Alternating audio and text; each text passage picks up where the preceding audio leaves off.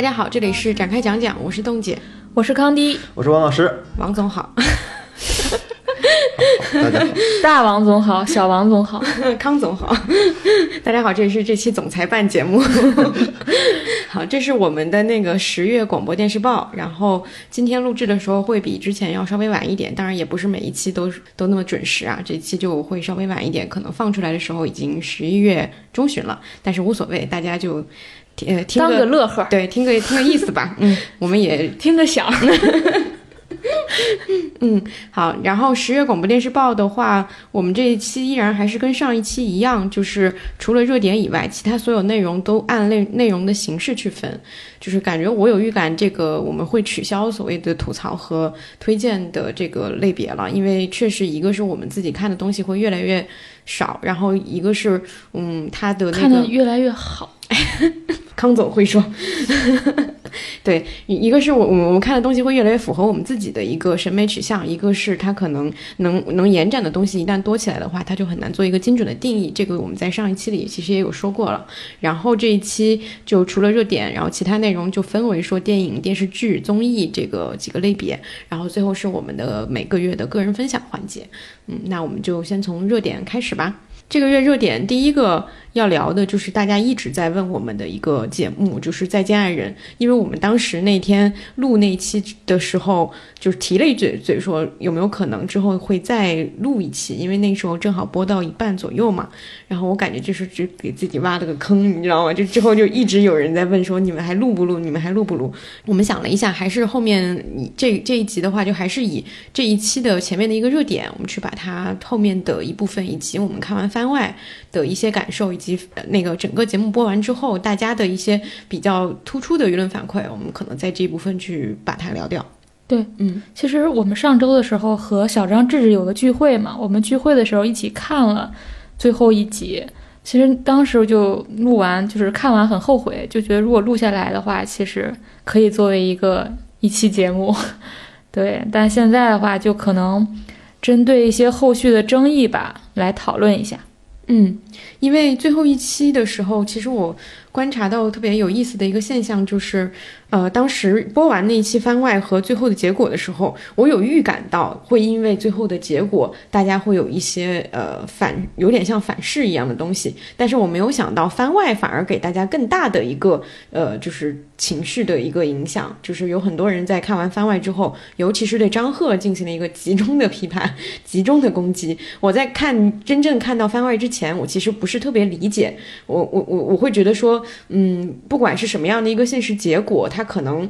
只要他符合这个人物的一个选择的逻辑，他其实都还好。但是看完那一期番外之后，其实还比较理解大家为什么会对张赫有一个那么强烈的一个反馈。我觉得这是这个节目非常有意思的一点，就是呃，在所有的以前我们去讨论的婚恋节目的这种类型里面，总总有只要你磕上 CP，总有这个 KPBE 了，然后让大家非常接受不了的那个时刻，这个我是很熟悉的。然后，但是这一集呃《爱次再再见爱人》的番外里面，你会发现那个呃那个 CPBE 的那个瞬间是一个非常只属于这个节目的瞬间，是大家没有呃在这里面明确的得知到任何的一个结论性的信息，但是却从他们的肢体语言和一就是对话当中非常非常细节的一些东西里面去分析出了和解读出了一些信息。这个恰恰是这个节目在前几集里，他们在所谓的让人体会到情感的一些细腻度和复杂度的时候，大家培养方法对大家培养出来的一个能力。我我认为这是这个节目最大的一个特点。嗯，其实，在番外之前还有一个争议是在被踩，就是而且我觉得这个观众的失望啊，其其实一方面跟这个 CP 最后是这个 BE 了也。不一定完全画上等号，就是我我我今天又回回去看了一下，就是最后一集啊，就不是番外篇，番外篇的这个下车的那一集，其实那一集就是每一对儿到最后都有一对儿都有一个被踩环节，唯有张赫和郭柯宇那个被踩是没有的。然后，但那段被踩后来是被当做花絮也好，还是当做一个一个 cut 就放到了网上。那个被采我能理解大家的失望，就是即使你不是一个磕 CP 的人，你能感受到这个失望，我也是非常能够共情的。一方面就是那个被采，首先要互互相看日记嘛，然后张赫基本上没有看郭可宇的日记，他就合上了，他就大概看了两眼，他就合上了。郭可宇又依然是那种非常细节性的表达，他说我的日记本上画了个月亮，然后就会各种给他展现这种细节，他也会很仔细的去看张赫的日记，但张赫基本上就说，哎呀，郭老师，你这不就是每天记录一下你的行程嘛？啪就合上了，放在了一边。然后，然后郭柯宇就开始说话嘛，就是让那节目组就推动大家说，嗯，那在这个时候，我们给彼此说一句话。然后郭柯宇就说，希望你少喝酒，少抽烟，身体健康。呃，我们好好的把后半辈子让他每天都有爱，然后这个爱也不断的增长，然后携手走下去。你看我刚才说的这几个短句，后来都成为了一个重点的分析的这个，基本上当成了一个阅读理解式的文本分析的东西。就是郭柯宇其实是，呃，表达了强烈的感情的，因为他用了说我们后半辈子要每天都有爱，爱还要不断增长，携手走下去。但是张赫对此是。呃，没有回应的，或者说他的回应，当张克郭柯宇用了大量“我们”的时候，张赫的回应是用了很多的“各自”，这就导致了一个非常戏剧性的冲突。所以很多观众在这个备采阶段就已经失望了，然后接着就迎来了番外，所以大家才会带着各种的对肢体语言的分析，对这个包括这个女友有没有女友的这个分析，然后进入到了这个当时那个现场的分析，并且把过去。这十来集的节目又重新翻出来，一点点去找各种的对应，因为包括我刚才讲说，郭可宇还说了你少抽烟少喝酒，身体要健健康康的，就连这样的话，大家也重新去找到之前的对应，比如说 K K 喝酒的时候。张赫是帮他说情的，那这又成为了一种新的分析，就是整个这个过程非非常有意思的就是，因为我当时要做《再见爱人》老王和小朱的稿子，我就那个时候就开始观察了《再见爱人》那个豆瓣小组，这个豆瓣小组非常非常有意思，我觉得你可以把它当成一个田野调查式的去看这里面的过程，尤其是如果你长时间观察的话，你可以记录到大家的情感转向。比如一开始大家不理解谁，慢慢理解了谁，大家又嗯不理解谁的情况下，我们怎么去找素材去证明我这一点？包括大家去找各种蛛丝马迹也好，各种对他们进行人格分析、心理学分析也好，就是非常非常好玩儿。就是它相当于是一个研究人的情感投射的小组，它已经超越了就是呃普通读者磕 CP 或者说磕糖到这个糖碎了的过程。他已经在这个层面之上了。对我其实没有看那么多资料啊，但我自己的一个感受就是，我好像跟很多观众不太一样。我一个习惯，我现在看这种真人秀综艺，我其实有的时候会把它当成电视剧看。我看完的时候，我就觉得其实已经结束了，就是整体就是，我觉得是一个剧情的结束。我发现这里面是不是真人的那个，呃，他是真是假，对我已经不是很重要了。对，但是我发现对其对很多人其实还是重要的。就像刚才洞姐提到，不管是 B E 还是 H E，呃，其实它都像是一个所谓电视剧的售后。我就发现现在综艺居然也有售后，嗯，就是其实一个节目完了，你的这个节目没有真实的完。因为我看，比如韩剧里边《机智的医生生活》，然后包括顶楼，他们在一一个剧完成之后，居然还做了一个售后综艺，就好像有这个习惯。但我发现国内好像没有这种剧后面会跟综艺，但是这个综艺《再见爱人》这个综艺本身，它其实已经完成了好几次售后了。但是大家其实都没有满足，就是他们自发的完进行一次一一次售后，这个是我觉得跟以前不太一样的一个地方。就是，当然这是我自己的体验，因为我自己来说，我是不太关心，就是呃这些人未来的所谓的命运是怎么样。对我来说，这个节目就已经结束了。嗯，其实我其实到看后面几期，就我们录完之后，那后面几期其实我觉得都没有那么好看，就起码没有我们前半段去分析它的好看。当时我觉得原因有两个，第一个是这几段关系已经充分的展现了，它没有更深入的发展了，或者说它不太被允许更深入的发展了，因为并不是感情的所有面相都可以曝光在公众面前的。就我们现在看到的东西，它一定是适宜的，因为这个节目组它非常的善意，然后它一定会把适宜。给大家看的部分，或者说对公公众有价值的部分展现出来，那没有价值的部分，或者说会伤害到双方的部分，那它可能不适合展现。那在后面几期的时候，我就能很明显的发现，这些这些故事没有更深入的发展了，所以这是导致它不好看的一个原因。另外一个原因就是，我当时看的时候就觉得。张瑜就张张郭郭柯宇和张赫的感情可能有更更另外的版本，就比如说我刚才讲，他可能不适合展现给大家的版本，但我不觉得这个是问题，就是它是一个真人秀节目，它一定是有它的边界的，所以当时我就不太被这个故事继续的说服和吸引了。但是到了最后一集，我还是非常意外的，这个意外完全是郭柯宇一手 完成的，就是我当时没有想到他有一个算是一个。我真的觉得是中国影视剧加上综艺的一个经典式的画面，就是他那个外套拥抱嘛，就是那个拥抱就让你觉得是真的是感受到的那个力量，就是你只是在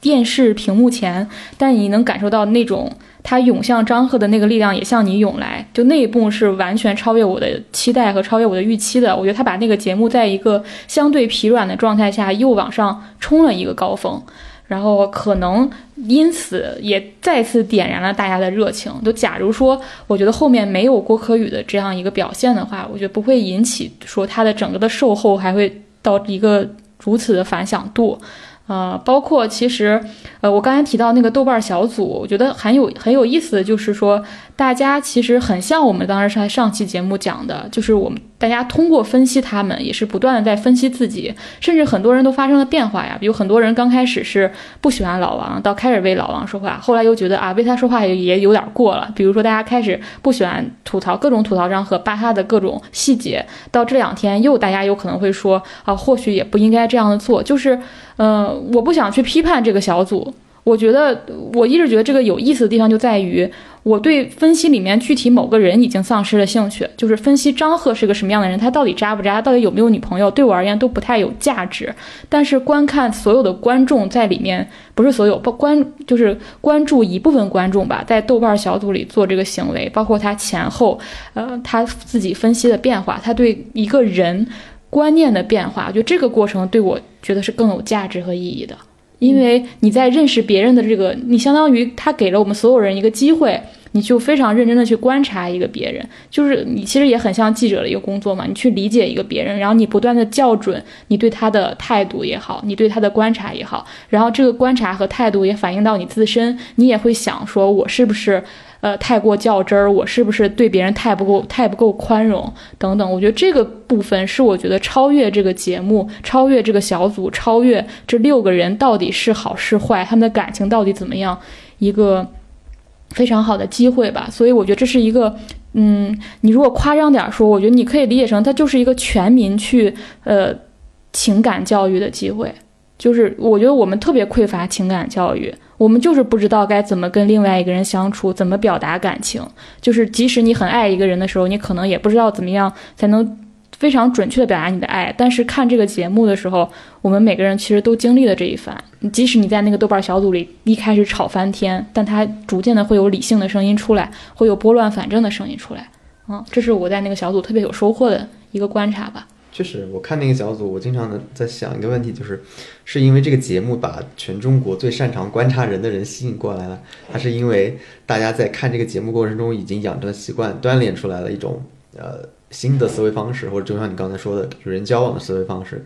更从不同的视角观察人的方式，我觉得这个是挺有意思的。我甚至觉得，其实这个是本身就可以做一个很好的人类学观察的，是的，论文或者是一个什么东西。对，我就看那个小组，觉得就是一种田野调查。另外，我还想补充一个点吧，就是因为我当时写了老王和小朱那个稿子，当时跟节目组一些沟通，他们当时比较在意的部分是在文章里，比如体现出他们在镜头前怎么样，或者说有那么多镜头。看着他们怎么怎么样，当时他们比较在意这些表述，我当时不太理解，甚至当时有点愤怒，就是会觉得，本来它就是真人秀，我们为为什么一定要假定这些镜头不存在呢？但是后来我其实非常理解了，因为呃，尤其是看最后最后一期的时候，它的镜头离的是非常非常远的。就这个节目，它的一个可能不同于别的真人秀的一个特点，就是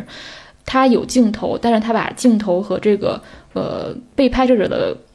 物理距离上确实隔得很远，尽量它是减少这个因素的，呃影响的。然后，嗯，这个节目组也真的是从头到尾都是释放了这种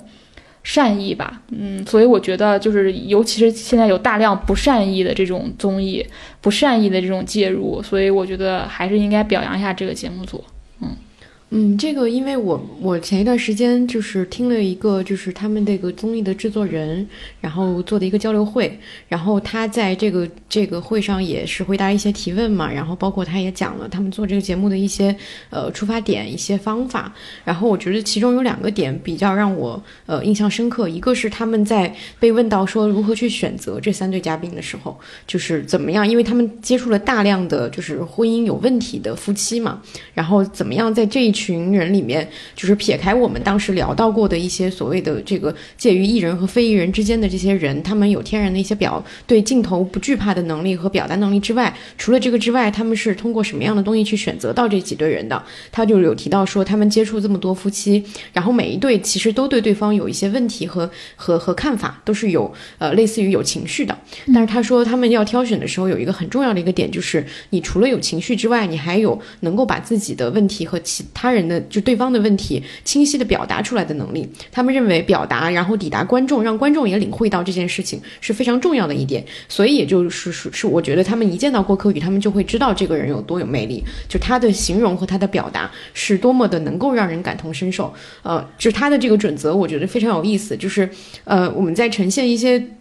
非常非常能够让大家很直观的就理解到的一个。故事的时候，其实你的讲述方式是很重要的。你的讲述方式和这个人的，呃，就是他又沉浸在其中，但是又抽离出来，能够去高度概括的那个能力也是很重要的。啊，包括他自己有提到说，问到第二季的那个计划的时候，他也有提到说，找嘉宾是很难的，因为他们他觉得说，像第一季这三对嘉宾一样这么好的一个。组合是很难再遇到的，就是是非常非常幸运的一件事情，所以他会觉得第二季的最大的一个难点就是找人，就是还能不能找到这么鲜活的一些一些情感的样本吧，嗯，然后这也是一个印证。另外一个点我比较感动的一个点是，他有说到说，因为他们的节目组的其他人以前可能做的比较多的是一些常规类的综艺，比如说像《快乐大本营》《天天向上》，然后甚至还有一些选秀类的节目嘛，然后做这种观察式的综艺其实是很很很新的一一一个一个团队。他说，当时张赫就跟他们说过，说我没有拍过真人秀。他说我们也没有拍过，我们就拍了试试看，就是看看成不成也无所谓。就他是是这样的一个心态。然后他就说，他们都对呃所有这几个人，包括我们看到那个最后那一集那番外篇的时候，不是都给他节目组给他们每个人写了信嘛？写的那个信非常的感人嘛，很多人看那个都看哭了。就是他们在整个的这个过程里面，其实他们对这六个人，我相信都是非常的呃真诚的，而且不带评判的，尽量不带评判的去看待。他说我们也是人。我们肯定也会有我们自己的一些判断和情绪，但是我们在做的时候会尽量的不让我们自己的那个东西去干扰观众的理解。他说我们就是他说了一句话，就是说我们没有选择，我们只能真诚，因为我们没有这个类似的这个所谓的经验积积累起来的那些东西，所以只能以最真诚的那个方式去呈现我们对这几个人的看法。但是我觉得这个真诚是很难的，就是我们之后可能会提到其他的综艺，就是你会发现在做真人秀的时候，尤其是这样的节目的时候。你太知道什么样的点是能够让大家一下子群情激愤的，所以你要去保持那个，并且你要在整个节目里都贯穿这种理念，是我们要真诚的去对待人和人的感情。这个东西是这个节目我认为它最了不起的一个地方。对，当时我身边有很多人，确实是，比如最后一集唯一哭的哭点，其实是在看那节目组写的六封信，而且那六封信是针对每个人的特点的，比如郭柯宇的信里面就是充满了细节。就是希望他的生活是一个健康的生活，一个自由的生活。然后，呃，然后关于真诚这一点，我觉得也可以用到刚才我们说的张赫这一点上。就是观众，我觉得对协琪想为观众说说一说话，就是其实观众想看到的也并不是两个人一定要复合。观众非常在意的是这个人是否是一个真诚的人。当一个人无限的对另外一个人敞开自己的自己表达感情的时候，尤其那个感情已经是山呼海啸般的时候，这个人如果是不真诚，或者是不迎接这种感情，嗯，甚至是你不真诚的去迎接这个感情，都会非常刺痛观众的心。因为我觉得观众那一刻是代入了，他代入其中了。他并不是说这两个人一定要复合，而是当一个人如此赤诚的时候，另一个人怎么能不赤诚的面对他呢？我觉得是这一点是伤害到了观众的，就是如如果说当时那一刻啊，我不是说他一定是延续性的伤害，但但那一刻观众被刺痛的点是在于这里的。然后真诚这点也是，就是你像像老王，刚开始大家那么多人不喜欢他，到现在那么多人理解了他，他唯一屏障的也是他的真诚和坦率。就是他是什么样，他就展示给你什么样，他也是无所保留的。他他把他的缺点也也是暴露在你面前的。所以我觉得，要是我们要能够去想象观众的忍耐程度、观众的理解能力，但观众的前提一定是这个人是真诚的。嗯嗯，说着就想拉踩其他综艺了。对。接下来后面就会拉踩其他综艺。好，那我我们关于再见爱人的这个补充就到这里。呃，然后我们还其实这个月还有一个热点，也是上次我们前两期录节目的时候，呃，录完就在聊的一个事情，就是不知道大家能不能猜到，伸出我伸出四个手指头跟我数，林娜贝尔。对我们还有一个人就聊一下那个现在非常当红的这个新晋流量，新晋女。明星对川沙女明星，嗯，哎，我现在对琳娜贝尔经历了一个非常复杂的感情过程。我其实从一个逐渐上头，已经到了一个逐渐下头。现在我的本命是奥勒米拉。但我们可以先分析一下 R 啊，我觉得。就是呃，关于琳娜贝尔，因为我我最近也想做琳娜贝尔的报道嘛，但是我始终把握不好一个位置，这也是我非常困惑的一个点啊。我只是把这个疑问也抛向给大家，就是，嗯。它其实是一个契机，琳娜贝尔它其实是个契机。就之前，比如说大家说也有星黛露，对吧？也是一个顶流，也是带起了周边的火热。你去迪士尼乐园都会买那个紫色的小兔子，虽然你也不知道它从何而来，但是那么出圈。对，但是琳娜贝尔不一样，它是全民性的。然后它的出圈带来一个最大的变化，就是让大家去接触了迪士尼文化。嗯，就是迪士尼乐园到底是什么意思？然后迪士尼的文化是什么样的？我们去其中需要沉浸其中。在这个文化其中是什么样子？我最大一个感受就是，我原来去迪士尼乐园的时候，我的所有的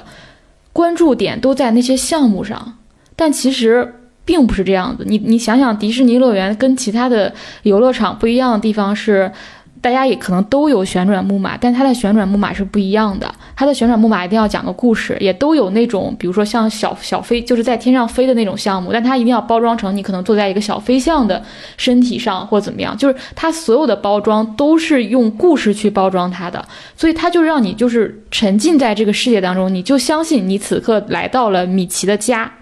就这是一个真实世界，这是迪士尼文化的一个前提，就是呃，我相信。呃，我我最近也是看到了不断说，大家很多人写文章啊，比如说我根本不理解琳娜贝尔为什么那么红，我已经是个中年人了，我不可能再去相信，我，我不可能相信这个粉色的这个小狐狸为什么那么喜欢，为什么招那么多人招人喜欢。每次看到这样的文章的时候，呃，我没有在 diss 中年人的意思啊，我只是说，其实这个世界上只要三岁以上的人都知道，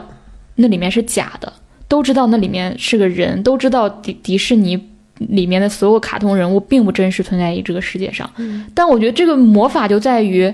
你能相信。这个魔法又在于说，你有一个地方还能就让你去相信这个东西是存在的，还能让你。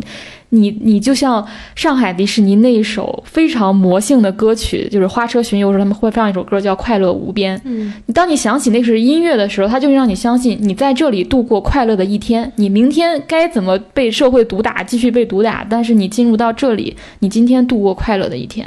但是当然啊，为你支撑起这个梦的上万个人，这个迪士尼乐园里的上万个人，包括琳娜贝尔扮演琳琳娜贝尔这个人，按照迪士尼的术语应该叫迪士尼朋友，就包括扮演琳娜贝尔这位迪士尼朋友，他可能也正在履行他的这个被社会毒打的工作。嗯，对，就所以这是一个两面，就是你很难，就是这个问题就是你要把握好你的位置，你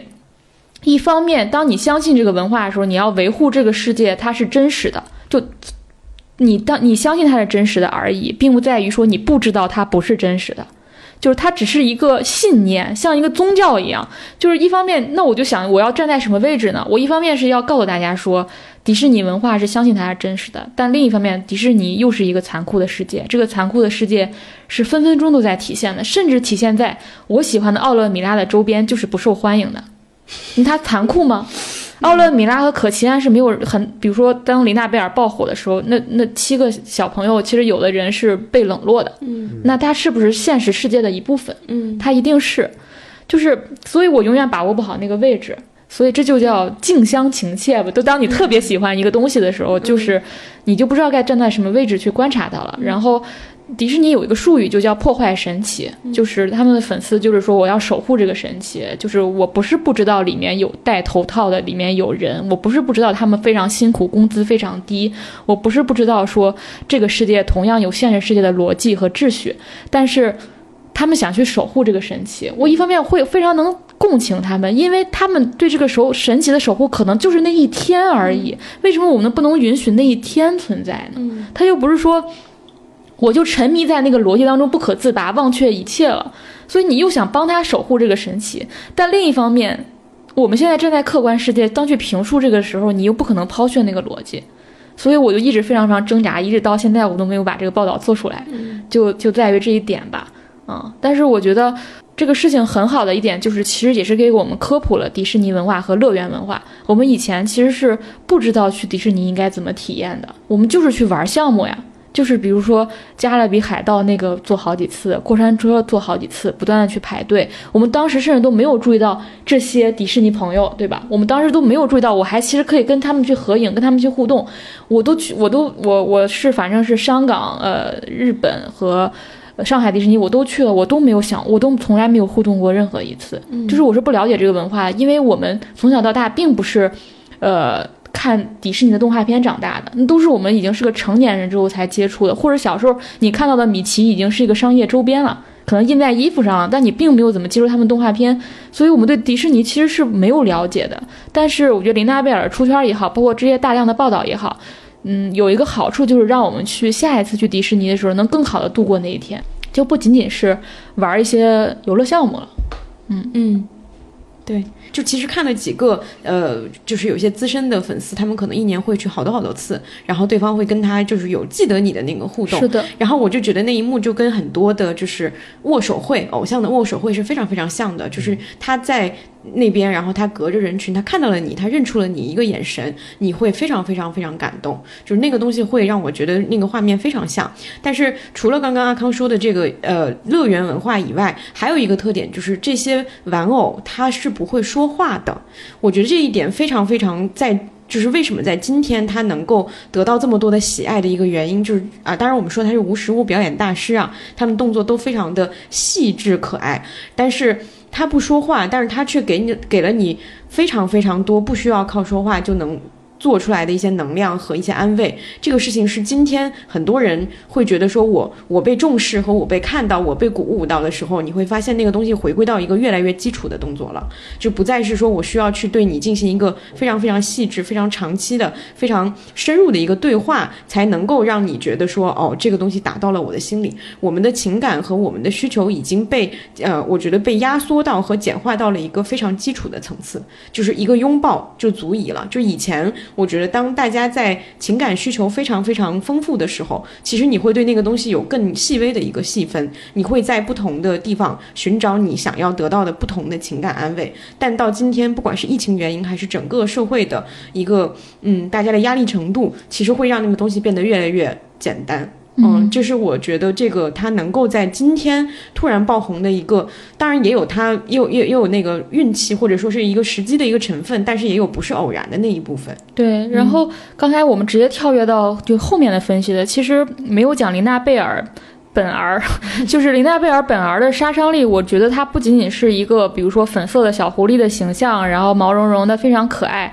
然后包括它有一个非常大的尾巴翘起来，我觉得它的性格，起码我本人喜欢上它，完全是被它的性格吸引的，就是它是一个元气满满，然后上班下班会蹦蹦跳跳的过去的一个形象，然后它身上有一种。就是庶民公主的感觉。你比如说，星黛露可能还是一个想要成为舞蹈家的有点娇气的小女孩，但是琳娜贝尔因为她的人设是一个在森林当森林当中探险的小狐狸，然后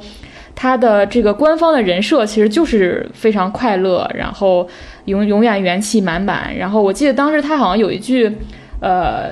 官方有一个有有一个解释非常有意思，就是说。呃，说琳娜贝尔啊，即使遇到难题，也能发现其中的幽默和乐趣。我觉得她就是非常符合符合当下的人会喜欢的一种形象啊。就是这一点，我觉得是非常非常为什么她能如此出圈，不仅仅在于她的形象，嗯，真的是性格圈粉。然后我当时也跟栋姐我们开过玩笑，就觉得她很像小燕子嘛，就是当年的那个形象，就是呃。她不仅仅是一个那种就是非常女孩儿那种性形象，她其实有点那种就是天不怕地不怕的那种小女孩儿的感觉。然后包括呃呃，包括她，我当时还很喜欢她一个视频，就是当时有一个男生就是非常非常不礼貌对她喊说什么“林娜贝尔看这里，林娜贝尔过来”什么之类的，然后林娜贝尔就直接对她拔剑。嗯，我就觉得这整个这个形象的设计，我觉得她一定是考虑到这几年，比如说。大家会喜欢什么样的形象？那比如说这种元气，比如说这种，呃，非常自我的表达。这些可能是，就虽然大家都说啊，那其他几个也很可爱，那可能他的性格方面在这方面是最突最突出的。起码我我其实，就像最近因为琳娜贝尔爆火，导致他的周边整个被黄牛买断嘛。但其实我觉得他周边没有那么大的，我到现在我都没有去买他的周边，我也没有说非常想拥有一个琳娜贝尔的那个玩偶。但是我喜欢的是那个能跟我互动的人，因为你有活力。对，这就是你刚才讲的，就是一方面那个玩偶它摆在那里。他是没有形象的，但他这个给你互动的人，一方面他给你提供了你像你刚才说的一种算是情感劳动吧，另一方面是他的形象，他每一次的小视频，他每一次的上下班都是在赋予他这个小狐狸新的形象。就是其实之前我其实很早就发我我应该是很早就是关注到这个形象的推出，因为当时也是跟一个朋友聊，很去年吧，他就告诉我说，其实整个达菲家族是没有故事的嘛。然后我就我就是在林娜贝尔刚突出的时候，我就发了这条微博说林娜贝尔没有故事啊，没有动画片啊，没有电影，就是横空出世，就是就是有点像所谓的明星和爱豆的区别吧。但其实我现在是不同，不是那么的。我自己有修正我自己的看法，就是我不觉得，呃，他就没有作品。那我觉得琳娜贝尔这些各种的小视频，各种这种跟你的互动，然后包括他每天不断产出的这种新的，他非常新颖的表达形式，他做的各种无实物表演，你可能很多你意料之外的东西，那个为什么不能是他的作品呢？我觉得那就是他的作品。就我觉得新时代的作品不应该只停留在动画片了。嗯嗯。这是补充一下，刚才我们没有讲到林娜贝尔本儿啊，以及说他他的出现之后就引起了一个就是争议嘛，就说我们这个达菲家族是没有没有作品的流量 啊，就是他他确实是没有作品，但我觉得这也是嗯迪士尼文化整个更新迭代的一个过程。但是我觉得他给他做了一个非常完整的，像你刚刚说的那个人设的部分，以及他再去落实这个人设，这本身就是在写故事哎。对，他的故事只是不是传统的故事，对，不是传统的，把它做成一个影片。你说，你说米奇他们有有故事，有有作品，但是那个作品又有多少人看过呢？对吧？就是它本身，我觉得迪士尼在做的一件非常让人敬佩的事情，当然也是一体两面啊。就是他在贯彻这个人设的时候，他会非常持续的把这个梦给造完整。就是这个完整性非常重要，就是它不会在任何一个环节里会去因为你的不同，就是它不会因为你是中国的有一些规则，然后日本有一些规则，以及其他地方有不同的规则，包括你这里流行什么，我就可以我就去配合你做那些东西。就这个是就所谓的这种崩塌性，其实在很多的热门作品里，或者说我们就假装就是这这里是突然红了一个人，他其实都会根据现现在的流行去做一些调整和改变，但是迪士尼这个是没有的。我觉得他在持续性的贯彻这个人设和这个 狐狸社，就已经是在写故事了。嗯，是的，我也是觉得自己并不完全同意当时发的那条微博啊，因为那条微博当时也转了挺多的，然后也是就是现在我我不太支持自己当时的想法。另外，我觉得琳娜贝尔整个这个事情给我一个启发，就是就是尊重亚文化。就是因为我我觉得我以前算不算是有一个自己的非常小众的亚文化的一个群体啊？但是你可以说你迪士尼粉丝本身就是算是一个比较没有那么大众的一个群体。就是，嗯，当时就是上海不是查出来那个整个核酸检测有到有这个密接病例什么到访过之类，不是停了几天嘛？嗯，当时我就看超话里面有一个人就说，大家要把这个这几天积累的。这个视频大家都发一发。他说：“那个，若无尔尔，此生再无半点欢愉了。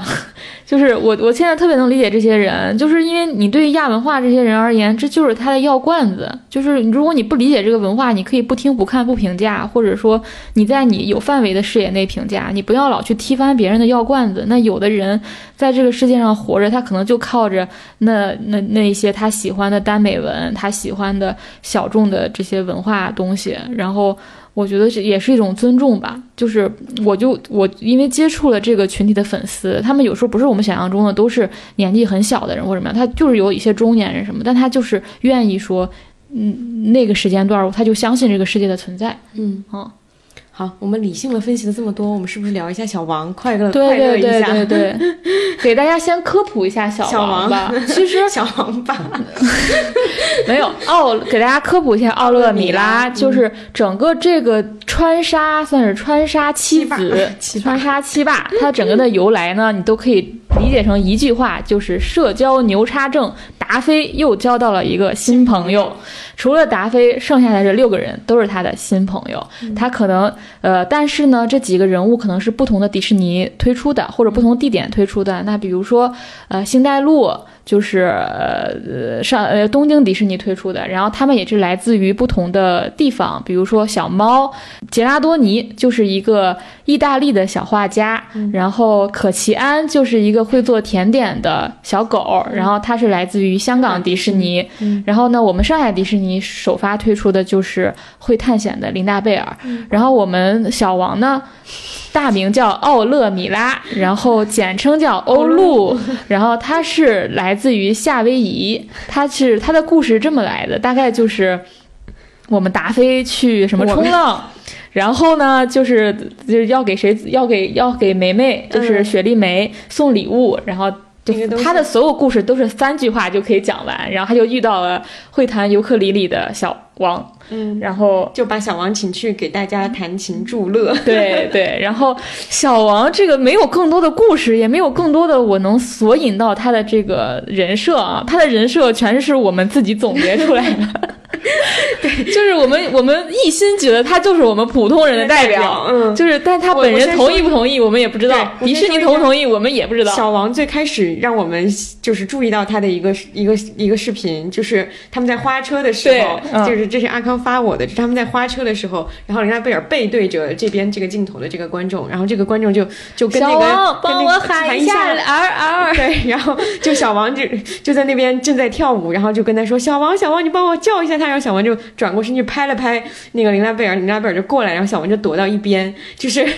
这个视频就是让人觉得说工具人小王，就是这是最开始的一个，然后我们后来就越来越多的去了解或者说是看了很多那个小王的一些视频。我们现在已经把自己的抖音、小红书，然后都刷成了那个小王赛道。对，然后我们还会去杰拉多尼的超话里偷看蹭小王蹭小王的物料，因为他们两个人是一起，就是一起营业的，就是一起，比如说粉丝要他们互动，他们两个人是一起的。嗯，然后我们就是。这样的卑微，就是老说小小王那个气质吧，就是他虽然没有一个明确的定义啊，就不像那个呃，就是林安贝尔一样有一个什么爱冒险什么，但是小王的一些特质是，他有一点贱贱的，就是他有一点小贱，他曾经爱挖鼻孔，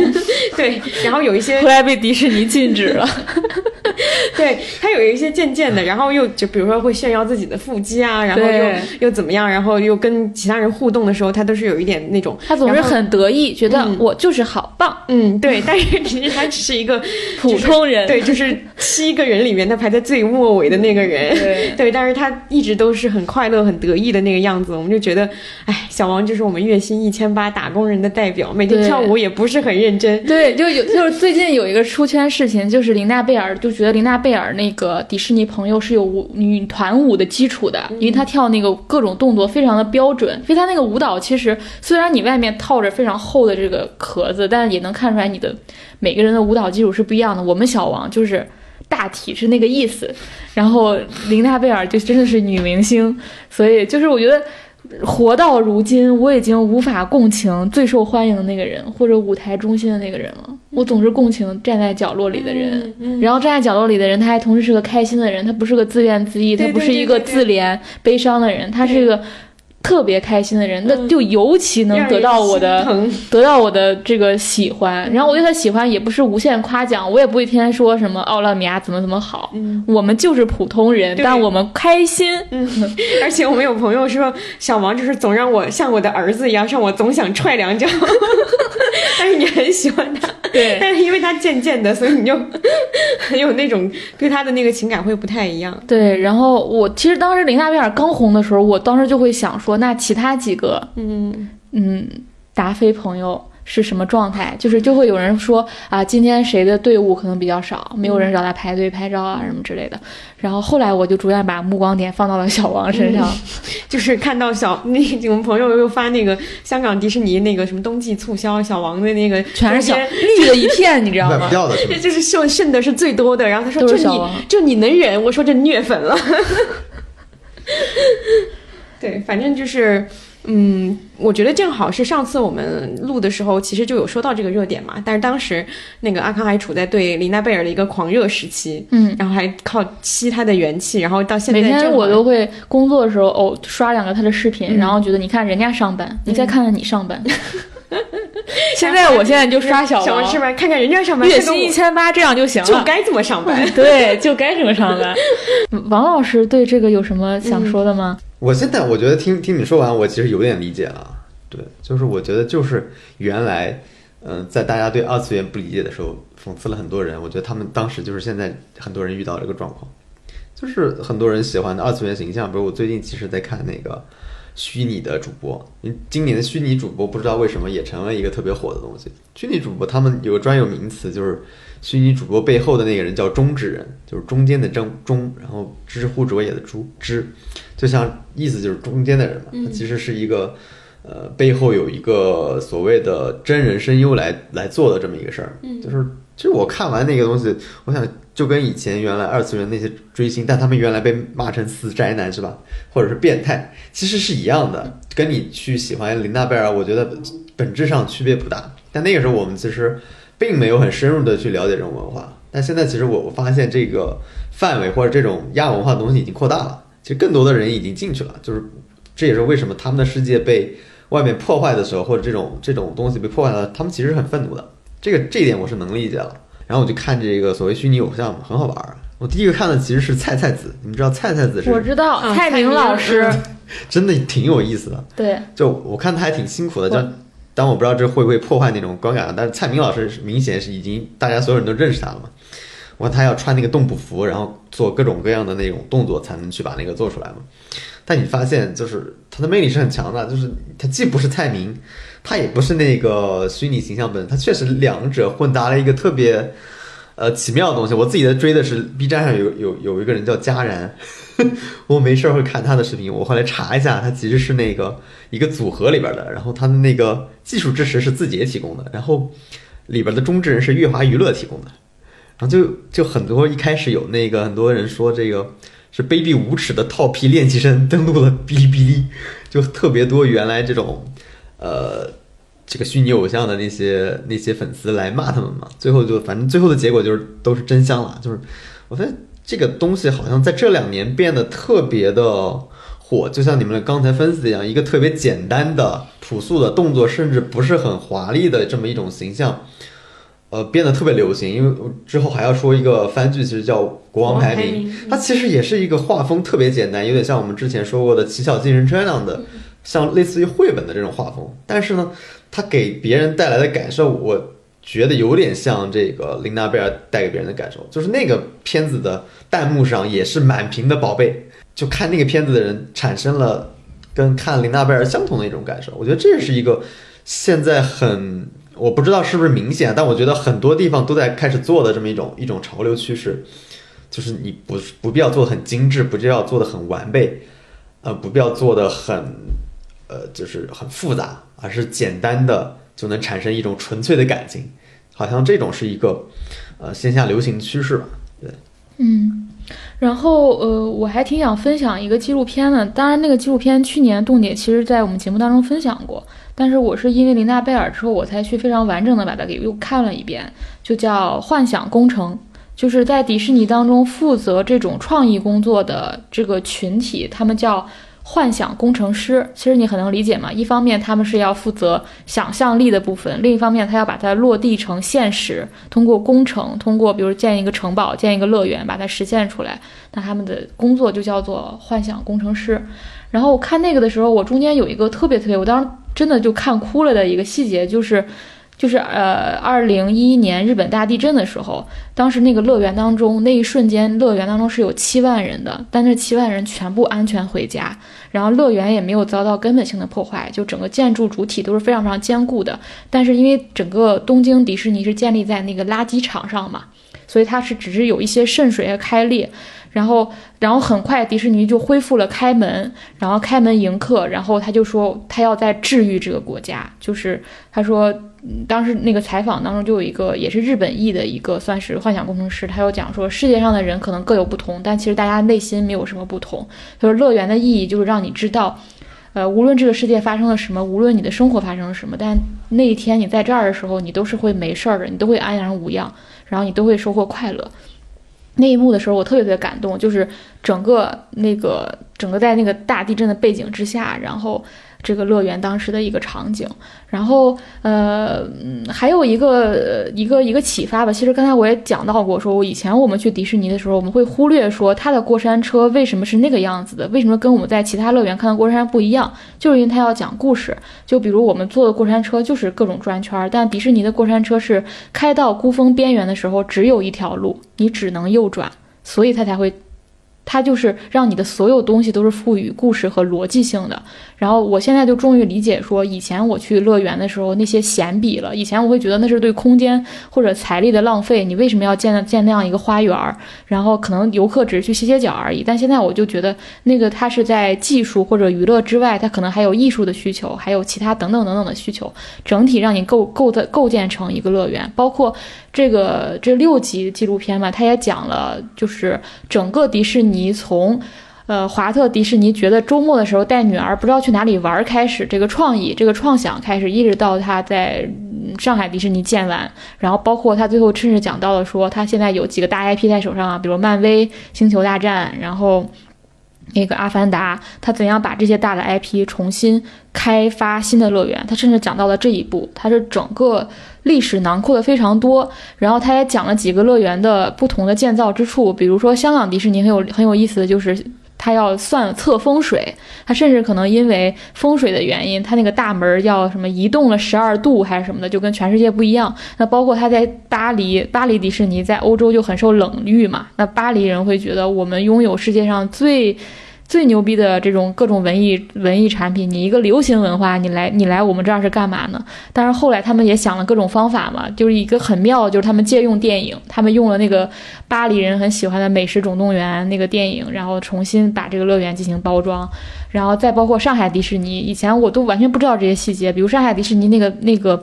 呃，城堡的塔尖儿是一个牡丹花，这个就是专门针对上海迪士尼做的，然后包括那个中间我们。我之前都不会很注意到的那个，算是奇想花园还是什么花园？里面有十二生肖的设计啊，等等，就是有很多针对中国的这些细节吧。就是反正他会让我，我看完那个纪录片之后，他让我之后再去迪士尼，我会觉得增加了我很多乐趣，因为我以前从来不会注意到这些东西，我也不觉得这些东西之前它也是迪士尼体验的一部分。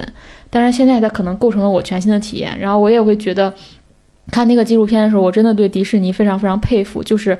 他在非常早期的时候，你现在做的这种飞越地平线也好，还是各种这种呃室内的黑暗的过山车也好，那真是在五十年前都已经存在了，只是可能没有现在这么完备啊。但当时的那些种种技术，他们也都已已经具备了。你就可以想象说，他们是在没有苹果电脑，甚至没有网络、没有电子邮件的情况下，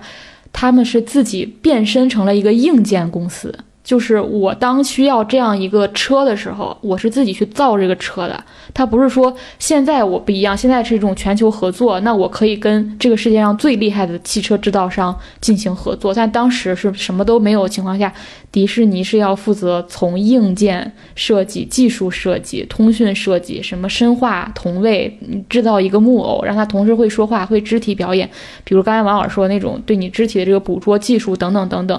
在五十年前，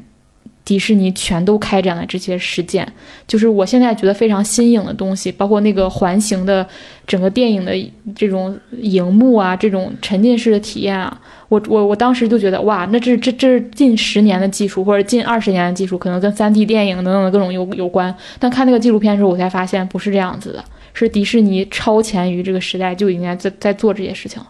就是那个纪录片蛮给我蛮多震撼的，就是真的是一个公司。从无到有的把这个乐园做起来了。嗯，而且我补充一下，就是那个纪录片里面其实有一个细节，就是它里面采访大量的员工嘛，你会发现员工的那个 title，就所有的 title 都是跟所谓的创意相关的，就是这个事情是很难得的，就是在于说他在那样的一个时代，他想到的是我要用所有人的人力和这个智力去满足人的精神需求。就是我要去给你提供最丰富的体验，这个体验丰富到每一个环节的细致的怎么去设计这个速度，然后怎么样这些东西看起来更加的达到你的极致体验。我觉得这是一个非常奢侈的事情。就今天你很难想象会，就尤其是在国内啊，你很难想象会有人或者说会有一个愿景是我要动用所有的能量去给你一个虚拟体验，而而这个虚拟体验不是技术上的，就不是说让你觉得这个东西逼真就可以了，它其实是情感上的。嗯，这个是我看当时那个纪录片，因为当时我也没有对人偶有那么多的好奇嘛，就是完全当公司的那个纪录片看的时候，会有震撼到的地方。对，包括他让这些当时设计的，你当时还是个年轻人，你作为一个呃幻想工程师，但是若干年后你再出现在你当时自己在你的工作台上设计出来的那个 那个图那个图像变成一个真实的时候，那那那几幕也非常非常的感人。然后，呃，还有一个感受就是，他超前到已经，当时华特迪士尼都想就想，他说，既然有乐园，那我是不是可以把一个城市也建造成？你可以想象成北京。就变成一个主题乐园，嗯，变成一个模拟城市。我觉得他已经想象到可能更遥远的未来了。对，因为他那个东西发展到最后就是一套生态嘛。对，你在里面不仅是他，他现在给人提供的就是我一天有奇妙的体验。我这一天，尤其包括里面他还讲到他们那个垃圾处理什么之类的，就是但是到最后你就会发现，我不止我的野心不只要给你提供一天的美好体验，我想让你每天一辈子生活在这里。生活讲出来有点恐怖。对对对对，但是生活在一个就是让你能够非常舒适的一个环境里。一个一个生态系统里，所以它会把它扩到一个城市的野心。对，是，但那个东西太更复杂了，所以就没有办法去实现。对，虽然我们刚才讲了很多，它这个在这个乐园整个这个幻想工程各种成功的地方啊，但你看那纪录片的时候，你能发现他们挫败了无数次，他们失败了无数次，各种试错，最后才获得了一次，呃，算是成功吧。然后其实我们最近也因为琳娜贝尔的爆火，也看到了很多对迪士尼的批判吧。对他各种，比如压榨员工啊、劳工问题啊等等，看到各种批判，包括也批判说大家用所谓的也是一种消费主义的方式，然后让自己获得这种情感体验吧。然后我我当时就查了很多资料，然后有一个美国社会学家说的特别特别好，然后我也想放到这里一个结束，就是我们既不批判他，我们也不是在说。呃，无限的夸赞他吧，就是他有一个很中肯的评价，他就认为，他说认为迪士尼乐园的诱人之处，并不完全在于它创造了童年经验，就让你回到了小时候，或者让你进入了想象中的美国。然后，而是他提供了一个机会，让大多数人，甚至不能说大多数人，让其实是中产阶级了。你一定是有钱有闲，你才可能去消费得起这个东西，然后可以暂时脱离日常单调的生活，进入到一个自由而有都市生活的乌当乌多邦时刻。它是假的，但某种程度上也是真的。就是虽然说你在这里面，你可能用消费行为，嗯，代替了沟通和互动，但是同样，它也在强调这种。这种机械化的、商品化的真实日常生活当中，保留了我们对都市公共生活的熟呃热望，也投射了我们对美美好生活的愿景。如果这种美好生活的愿景能够带离带到这个真实生活，站到我们的真实生活当中，其实就会让我们对现实的不满形成这种批判。其实反而是能促进这种社会的变化。其实他说这么绕，就是一句话，就是虽然你相信那个，虽然那个东西是假的，但当你在其中获得了特别美好的体验的时候，如果你能把这种美好体验带到你的现实生活，你是其实是有利于我们我们的现实生活的。就是虚假的东西，并不都是逃离，都是坏的麻醉，它是很好的体验啊，很好的情感体验啊。这种情感体验能非常非常滋补。一个人的，我当时和一个粉丝聊，他给我讲了很多很有趣的故事。就比如说，有的有的父母就会去，呃，真的去见到，比如见到林娜贝尔，他就录一段视频，让他给自己的可能自己自己家的小自闭的小朋友或者什么的录一段视频，他就让这个东西去鼓舞他或什么之类的。就是我一直相信，就是这种虚拟世界的力量，就跟当年我们说《老友记》一样，对吧？他默默当中鼓舞了很多人。这个东西的，我们不要因为批判它是消费的或者它是虚假的，就否定它的意义。嗯就很很多时候，我觉得这种评论会走向一个极端，就是当琳娜贝尔爆火的时候，我们就一定要去批判迪士尼。嗯嗯，这不就是粉丝和经纪公司，大家一定要站一边吗？好，我们这个聊的挺多的了，然后热点部分我们就到这儿。哇，热点聊了一个小时。我们相当于也聊了一个作品嘛，对聊了一那个我真觉得那《幻想工程》特别特别好看嗯，B 站上就有。嗯。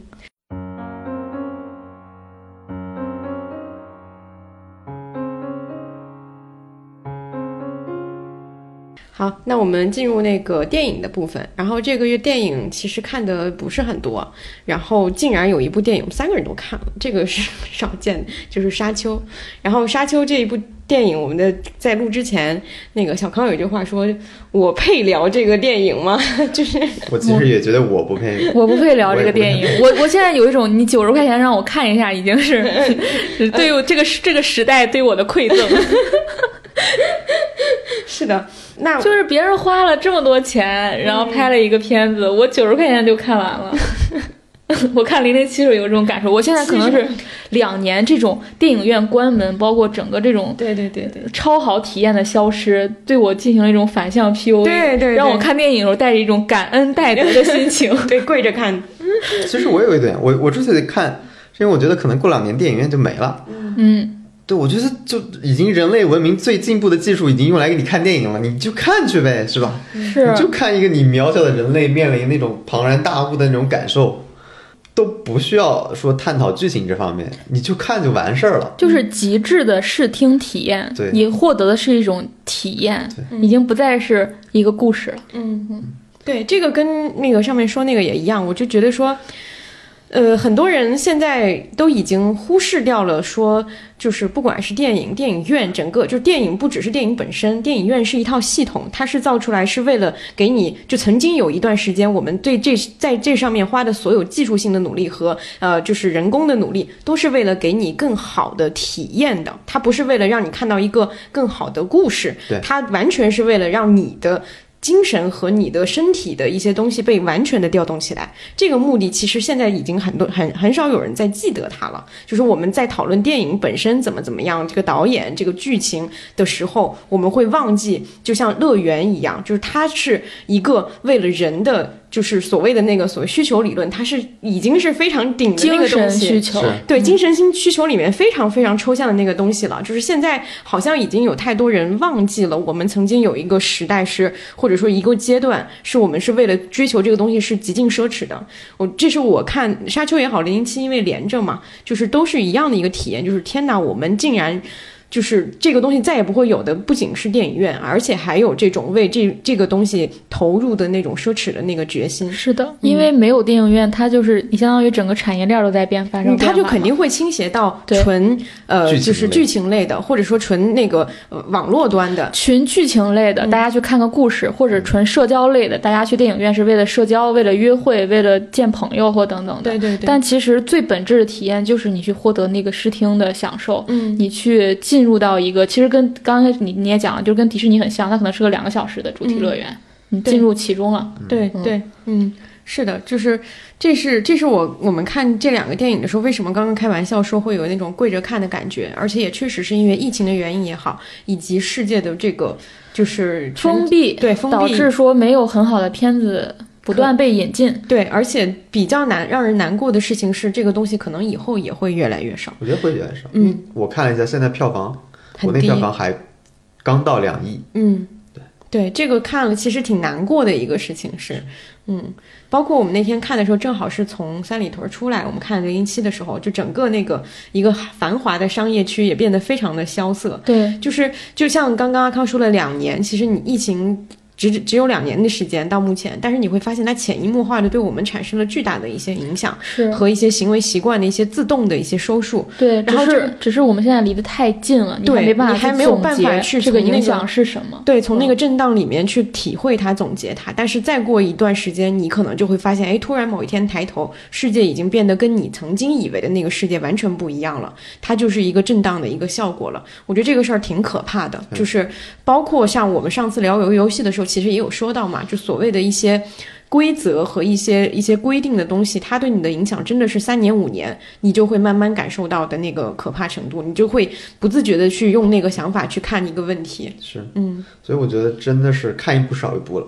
像奈飞这样的无所谓，你看一部，它后面你知道还会有更多的东西出来的。是的像这样，比如说未来那种《黑客帝国三》，我估计我也会去看。对那像这样的，确实沙丘二，对，就是我就担心，其实人们已经把电影院忘了，已经把这种类型、这种体验，因为我觉得这已经是成本最低的，让你进入一个全新世界的成本最低的一种方式了。它比迪士尼乐园的票价总便宜吧？嗯它也更易得，对对吧？那全世界有迪士尼地方那么稀少，嗯所以当时看完之后，我就特别想说，特别我永远会享受影院的快乐。然后我希望资本家不要放弃投 昂贵的电影，然后昂贵的电影再用七十块钱的票价不断满足我的快乐。我打了如意算盘。其实我当时其实零零七不算非常好了，其实评分各方面都，但是我的体验还是非常非常好。甚至我当时现场就有看就有飞跃地平线的体验啊，就是当那个零零七飞车啊各种的，就是哎呀，这就说明了这这东西。你你是你的身体唤醒了一部分东西，是这个身体告诉你的，对嗯，嗯，它已经不是你头脑在分析了，对对对对对，嗯。嗯，而且，呃，我不知道这个是我也没有去查资料，我也不知道这是维伦纽瓦的这个命题啊，就是他他一直在讲命运这件事情嘛，而且永远都是他的好几部科幻主题都是直面命运，都是一个人已经知晓自己的命运了，但他还是义无反顾地走向自己的命运，就他连续三部都这样，我不知道这是是不是他自己的底层哲学啊，反正他他一直在一直在重复这个主题，只是这个主题可能不断的深入。呃，我看《沙丘》其实除了文本上的那个东西，我我没有太多想说的啊，但是不是会去听了一些节目嘛，听了 听了反派影评的专题对，然后包括我其实嗯之前对基地的那个感受，我会有一个比较比较，也是一个一个一个觉得说大家可能会有一点遗忘的一件事情，就是说沙丘这个故事它是写在上个世纪，然后距离今天已经有很长的一段时间了，很多人都在说它的故事有点过时，有一点呃，就是和和今天的很多东西不太契合，可能也是很多人在故事文本上没有办法被调动起来的一个原因。但是我反而很喜欢这种过时，就是我会发现说你在看这样的作品的时候，它有它的时代背景，你有你的时代背景，你去进入它的时候，其实不能非常傲慢的用你的那套和你认为的那个世界应该是的样子去理解它，你应该更多的。也要去了解他当时为什么会这么想，因为那是历史的一个一个横切面嘛。他的作品历史的那些东西反映到了作品里，其实你带多带入一点的话，你其实能感受到更多的东西。那个东西未必未必是对，或者说未必跟你今天的一些东西很契合，但是它是另外一种体验。就是你在进入一个故事的时候，我们现在越来越多的去在一个故事里找自己的共鸣，就是我缺什么，我去一个故事里或者说一个体验里去补什么，然后补到了就爽了。这是奈飞很很擅长做的一件事情，就补到了就爽了，就觉得说故事都应该是那样的，但是其实不是的，故事不应该完全长成你所缺失的那个样子，它应该是一个丰富的，然后你可能跟它并不契合的一个东西，但是它能够帮你打开一个新的视角。我觉得这是故事很重要的一个部分，包括像所谓的过时，其实站在你今天再过五十年的人也会看你，也会觉得你过时，就没有什么东西是真正的所谓的先进，你只不过是走在了今天这个时代而已。我觉得这个东西很重要，就是也是我很不喜欢或者说很不愿意看到有人去评价这种东西拍出来没有意义，因为它已经过时了这种话。嗯，对，而且这个过时有一个前提，就是它其实是我们后来看的诸多作品的起点，或者说很多作品都在致敬和模仿的是它，嗯。相当于我们现在回头看了一个祖师爷吧，嗯。然后你再说他过时了，是因为你这个时间节点的一个错乱，嗯，你相当于在此刻看到了一个最原始的东西，它和深深影响了这个《权力的游戏》啊等等。嗯。就这个电影其实应该反过来看，就是我发现很多人看完这个电影以后，然后去补书，然后补他的那个世界观，补他的一些细节，其实你的乐趣会更多。嗯。就是你的乐趣可能在后面这个维度，你会掌握大量的乐趣。我我就看了一些，我觉得非常好玩。就像你刚才说的，比如说你如果看过这个电影，然后同时你看过《权力的游戏》，你就知道《权力的游戏》致敬他非常多。嗯就比如说连名字都就是致敬，就 Ned Stark 这个角色明显跟他那个公爵是一样的，这很好玩。他还有一个比较大家都知道的点，就是比如说他对于这种所谓的沙丘这种让主人公成为本地人嘛，然后最终。呃，统领本地人去闹革命嘛，其实不就后来用运用到了《阿凡达》上嘛？然后这个梗最后被用烂了嘛，所有人都知道用这个所谓的阿拉伯劳伦斯式的这种对，当地人闹革命推翻的，其实就是非常多的这种细节，包括你，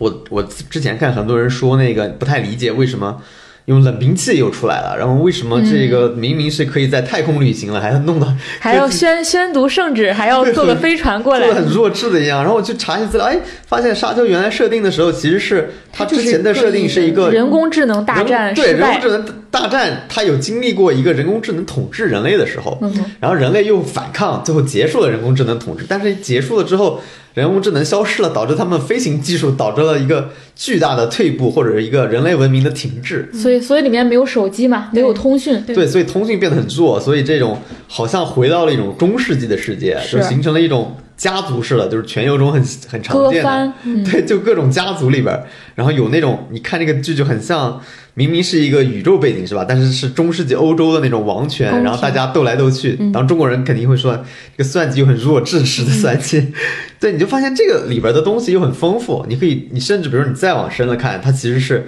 因为这这个小说其实一九六五年嘛，你看那时候美国在干什么？它其实在支持很多对第三世界国家独立，比如从英国的那个殖民体系中脱离出来，它其实跟美国当时那个背景是非常非常契合的，就是因为这部小说当时出来的时候，在美国是非常风靡一时的，就相当于，我觉得相当于《魔戒》就是在英国的那种那种那种感受，就是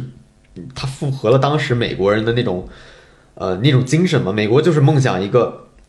创造出一个并不是他自己统治的，但是可以在他的隐形管理下，或者就像刚才说的，可以让这个其他人去摆脱一些殖民统治的这种文明，其实是一个披着科幻外衣的一个美国的当时的一个神话嘛。就是我我觉得，呃，它的价值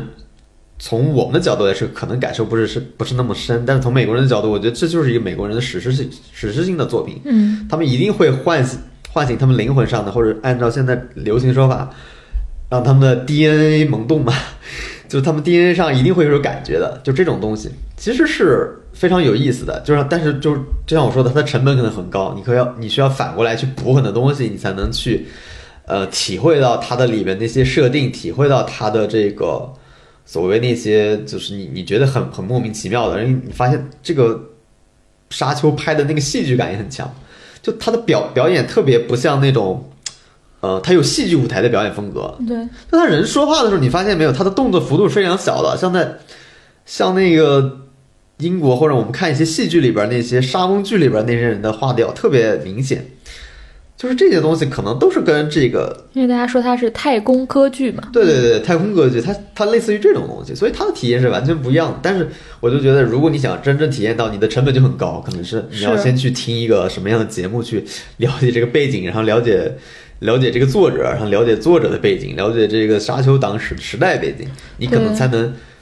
从更高的精神意义上去体会这个作品，而不是就是我们说刚刚说的，就是只是从这个场景上，从这个巨大的纪念碑和建筑那种体会，但是你就会更丰富嘛。但我我会觉得这种确实，你想体会更高层次的精神，这种这种体验，你就会付出更多的代价。很多人可能就不愿意付出了，其实就。其实我觉得它是一个门槛挺高的东西，嗯但如果你陷进去了，你会发现你的满足感是很强的。嗯。对我发现很多人看了书之后就很爽嘛。嗯。对，我能感受到维伦纽瓦一直在降低这个门槛，但是包括它里面甚至有一些很笨拙的降低方式，就是他们在玩那个，他要跟你讲那个剑，是。呃，扩慢的时候才能刺穿对方嘛，他还要当时就想哇，他已经练了多少多少年，他还要再讲一遍规则，其实他就在给观众讲规则嘛。他已经一直在用方式降低这个门槛儿，但因为这个世界观啊也好，整个这个背景太厚重了，他已经尽其所能，但是依然是有门槛儿。就你刚才讲的时候，就我觉得让我感觉就很像是你要去看一场歌剧之前给你发个小册子，对，然 后你了解一下这个故事背景，比如说，嗯，之前这个中世纪感是为何，这个是 AI 大战是为何，姐妹会又是什么组织？你有这样一个背景的时候，你再去看的时候，你可能更能了解整个的这个前情，然后当时的打斗为什么是那样的等等，这些就是他相当于是，他现在是因为他他肯定没办法这样做，所以他于是他还是给你尝试了各种降低门槛的方式，但即使这样，还是带来了很多障碍。那我就觉得，他就很多电影就是这种，就是他相当于给你布置了一道阅读题，你就回去之后，你其实要有大量的补课的，然后你才能把这个整个这个理解完。嗯。我觉得文艺作品就现在呈现出这种悖论嘛，你可以做的很简单，大家很好进入，但是你的其实满足感或者体验感不是那么强，嗯。但它确实很容易火，因为所有人都可以无门槛的进去，嗯，就是你非常好理解，比如说奈飞腾剧，比如说去年的呃女王的棋局这样，嗯。就是非常简单的元素，所有人都可以理解的，就是也有像沙丘这样的电影嘛，它的门槛会设置的很高，好，然后沙丘差不多，零零七想说的是，它给我一个很神奇的体验，还除除了飞越地平线这种迪士尼感以外，还有就是它完整放的那首歌呀。嗯，对，对对对对对，就是因为这个歌出 to 了对对，哎，这个这期可以用，这个歌出了很久，因为出了两年了，其实。嗯，对，所以我也听了很长一段时间，然后，然后他完整的把那首歌看完，所以你再想想电影院是什么样的视听配置，你坐在那里的时候听这首歌，然后他还是这这他不是只用了其中一段旋律哦，他是从头到尾放完，但是给我的感受就是，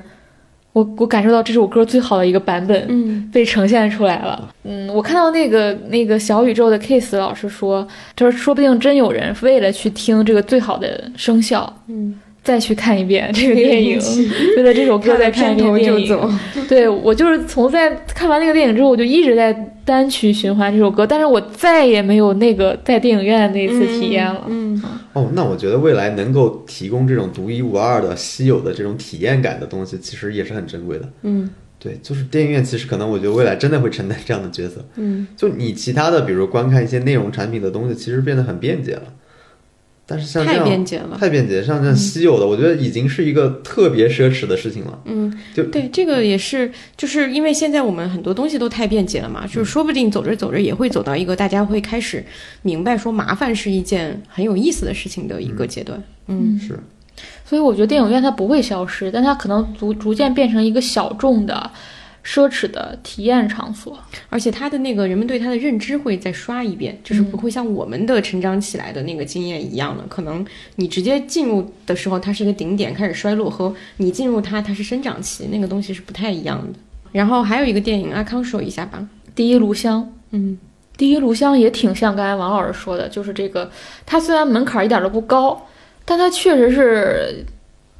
它票房也不高，门槛也不高，值得讲的点也不高。它值得讲的点是，它就是给全民出了一道阅读题，然后所有人在做这道题。我去看这个电影的原因，真的是那个我的阅读材料已经积累到我无法再忍受。等待了，就是我感觉那个材料快快卖，嗯，把我埋起来了，但是我还没有看这个电影，导致我没法去看这个材料。然后我就那天真的是冲到电影院把这电影看完，然后回家我花了两个小时时间把这个所有的文章都看完一遍，然后那一刻我身心舒爽，我觉得这个工作我完成了。所以这个这个片子本身，因为大家都在说它很烂嘛，然后拍的各种不好，然后各种角度大家也都分析到了，大家已经分析到张爱玲和王安忆和许鞍华。呃，和马思纯这几位女性等等等等的不同点，都从这些角度切入了。然后，但是我觉得有意思的就是后续的这些各种讨论和各种分析，我我喜欢看的也是这个部分。然后这个电影我特别想去拨乱反正的一点，就是我其实觉得彭于晏演的挺好的。就是马思纯的问题是非常突出的，但是她其实到后半段也有变好的迹象。然后彭于晏其实演的并没有让我那么的失望，也可能因为没有一个先入为主的乔西乔的一个想象在我脑海当中，所以我觉得他那个整个混血儿的形象，包括它里面增加了他的前史，然后他是一个他养了一只蛇，这个原著里是没有的。然后他因为那只蛇，然后跟他父亲爆发冲突那一段，他像是一个永远得不到父亲关爱和重视的一个。小孩儿，他加了一段戏，然后让这个人物更加的有逻辑，更加的观众能够对他有一部有一一几分理解吧。我觉得这些都是做的好的地方，倒倒没有觉得这个这个整个这个片子是一无是处的。然后当时许鞍华是声称说。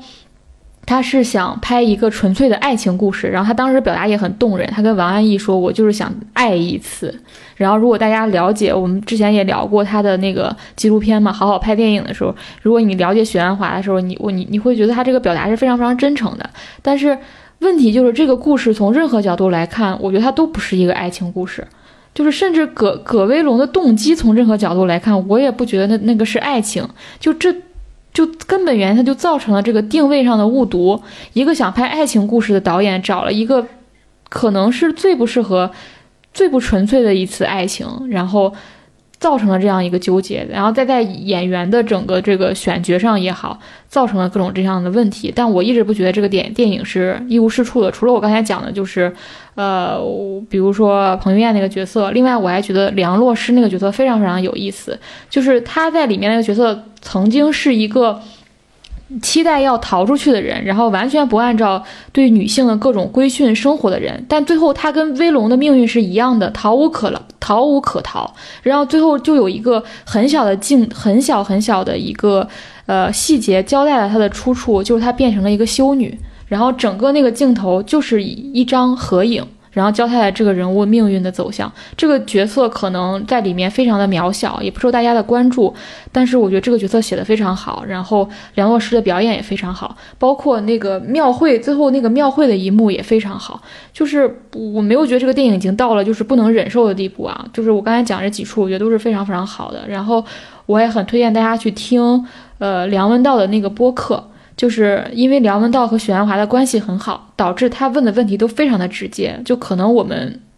难以，甚至是我们是出于不忍心抛向许鞍华的问题，梁文道都非常直截了当的问向了他，就包括拍了一个大烂片啊。然后巴拉巴拉的，然后许鞍华都非常非常真诚的面对。然后它里面，我听前半部分的时候，我非常非常难过。那个播客的前半部分，因为相当于一个已经如此成功，而且一直关注呃市民社会，关注。那个街坊关注普通人命运的一个导演，然后现在他不得不要去承认，我不了解观众，我也不了解网络，我可能和这个时代已经有一些格格不入了。给我带来的经验就是，我一定要倾听大家的声音，我要倾听网络的声音。我如果知道大家意见这么大，我可能就不选这个角色了。他非常真诚的承认这一点，就那刻我是很难过的听他讲述这些，但是后半程的时候我又很开心，因为你知道这个东西不会伤害到他。就是他都是一个想清楚、想明白的人。他拍电影是为了乐趣，他享受这个生活。然后他也讲了他，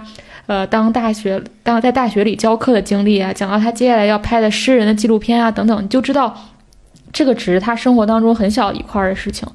不会不会损害到我们真正喜欢的那个许鞍华。然后他整个呈现他非常非常可爱的状态，所以。呃，片子我不一定推荐，但是我推荐大家，如果想要去读懂后续这些各种分析的好文章，我其实觉得你还是应该去看看那个电影的。你可以把它当成一个，它是你文本分析的一个素材，然后你看完那些素材之后，你再去看几篇非常好的文章，我觉得是你的收获也是非常非常大的。然后再去听听许鞍华这个播客，这个真是声音媒介带来的，就是你如果只看一个许鞍华的 Q&A，你永远得得得不到那个体验，就是他当时说话的时候。带给你各种情绪的变化，你一方面为他伤心，一方面又又又为他感动，然后你你对他真的就是真诚入愿，无论他拍的好与不好，你好像都深深的原谅了这个导演，也导致说这个片子即使评分很低，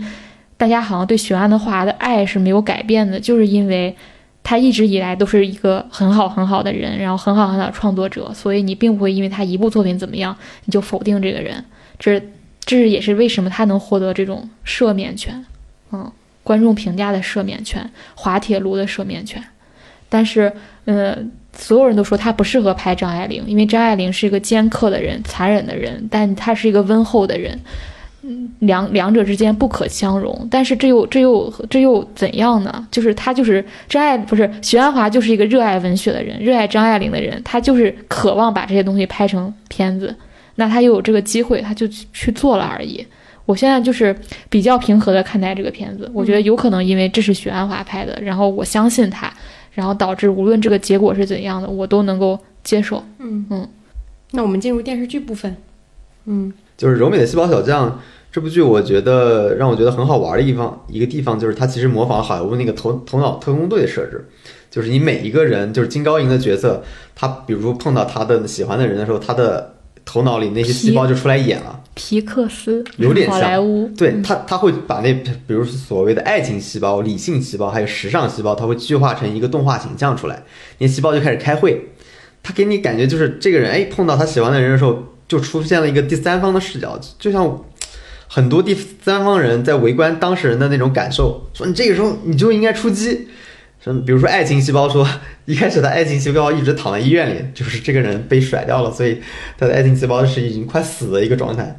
然后后来爱情细胞就复活了，然后他理性细胞告诉他，这时候你不应该动，你应该怎么怎么样。然后他的那什么感性细胞说，现在就冲。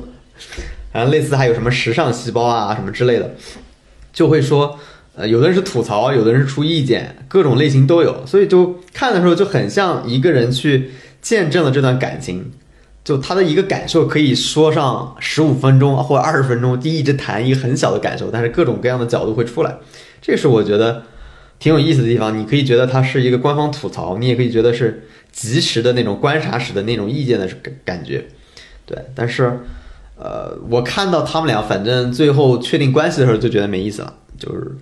呃，然后他不断的可能就是重复这样子的头脑中这种小细胞的这种角色的出现。就是它强化了女性在遇到某些事情的一种感受，它非常强化和放大了。嗯，你他你会发现她的脑子里同时出现了多种想法，大概就是这样一个东西。如果对这个你特别感兴趣，我觉得也可以去看。对女性的复杂想法，对对我来说就是一个新奇设定。明白了。那我们就是有另外的几个是是可以完整说一下的几个剧。首先有一个是《白莲花度假村》，这个应该也是我们都看了。对，嗯，然后我可以先说一下，就是这个剧，我当时之前就有朋友给我推荐，然后我也看到过他的一些简介，我对他会有一个预想，就是我会以为他是那种就是相对比较喜剧的方式去呈现和黑那个就是上流社会有钱人的那个东西，就是会有这样的一个设想。他我觉得他应该会蛮爽的，看下来应该会蛮爽的。但是我看完之后，我其实还挺喜欢的。我会发现他在爽之余，他有一些他自己的表达，因为他是讲的是一个度假村上的一个度假呃。酒店嘛，然后有不同的几个家庭和几几组人物，都是都是一些比较可能有背景、有钱的一些人到这里面来，他们有他自己的问题，然后在这里发生了一些故事，他们跟这个度假村的一些服务员有一些交集。然后在最后，就是等于说他们就离开了这个地方。但是我在里面最喜欢的一条线是那个有钱的那一家人，他们那个小儿子那条线。那个线是佐证了说这部剧不是单纯的是一个呃哗众取宠的只图爽的一个爽剧，因为他是在那个条线里面，他做了一个叛逆者嘛，就是这个小孩是一个被被妈妈爸爸不不太受重视，或者说他们根本没有余力去关心他到底在想什么，也被姐姐和姐姐的朋友不断嘲笑的一个人，他就是一个宅男的一个形象。但因为一次吵架，他跑到沙滩上去住，然后就在那儿睡，把他所有的那些电子设备全都卷走了。你在这里看到了鲸鱼的游动，你看到了很多在这里过着单调的，甚但是有意思的划划船练习划船的那个人的生活。然后他被吸引，然后他要留下来。我也非常喜欢这部剧，我觉得我觉得它特别吸引我看的地方是它的。你可以说叙事动机吧，或者说整个的叙事动力不是外部的一个个事件，虽然表面上也是有的啊，比如说每一集都有一些危机发生。我觉得它里面最根本的东西是每个人的精神崩溃，而且这个崩溃是渐次崩溃，真的是一点点点点，每个人都都发生了一个崩溃，然后三组人是在不同的时间崩溃，逐渐崩溃的这个过程。然后，而且这个片子整个，这就导致它是不仅仅是一个指向了外部的事件，或指指向了这个阶层，它也指向了人非常深内心深处的东西。然后你看这个片子的时候，你会觉得。哇，它触及的议题也太丰富了吧！你看，里面有阶层、有种族、有文化、有性别，还有殖民、殖民主义，然后这些都是最受关注的全球议题。你是也是在我们想象范围内的，但我觉得它很高明的点是，它还多了一层，它多了一层就是灵修，多了比如说自然的召唤、人精神力量的复苏，就包括刚才洞姐说的那条线，其实讲的就是这个东西，就是。弟弟看海那条线就是一个神来之笔，我觉得放在这个剧当中，它一方面是一种浪漫化的表现，另一方面他不也是他是一个留下来的人，他也其实是一个救赎者的角色，就是还是有出路的。然后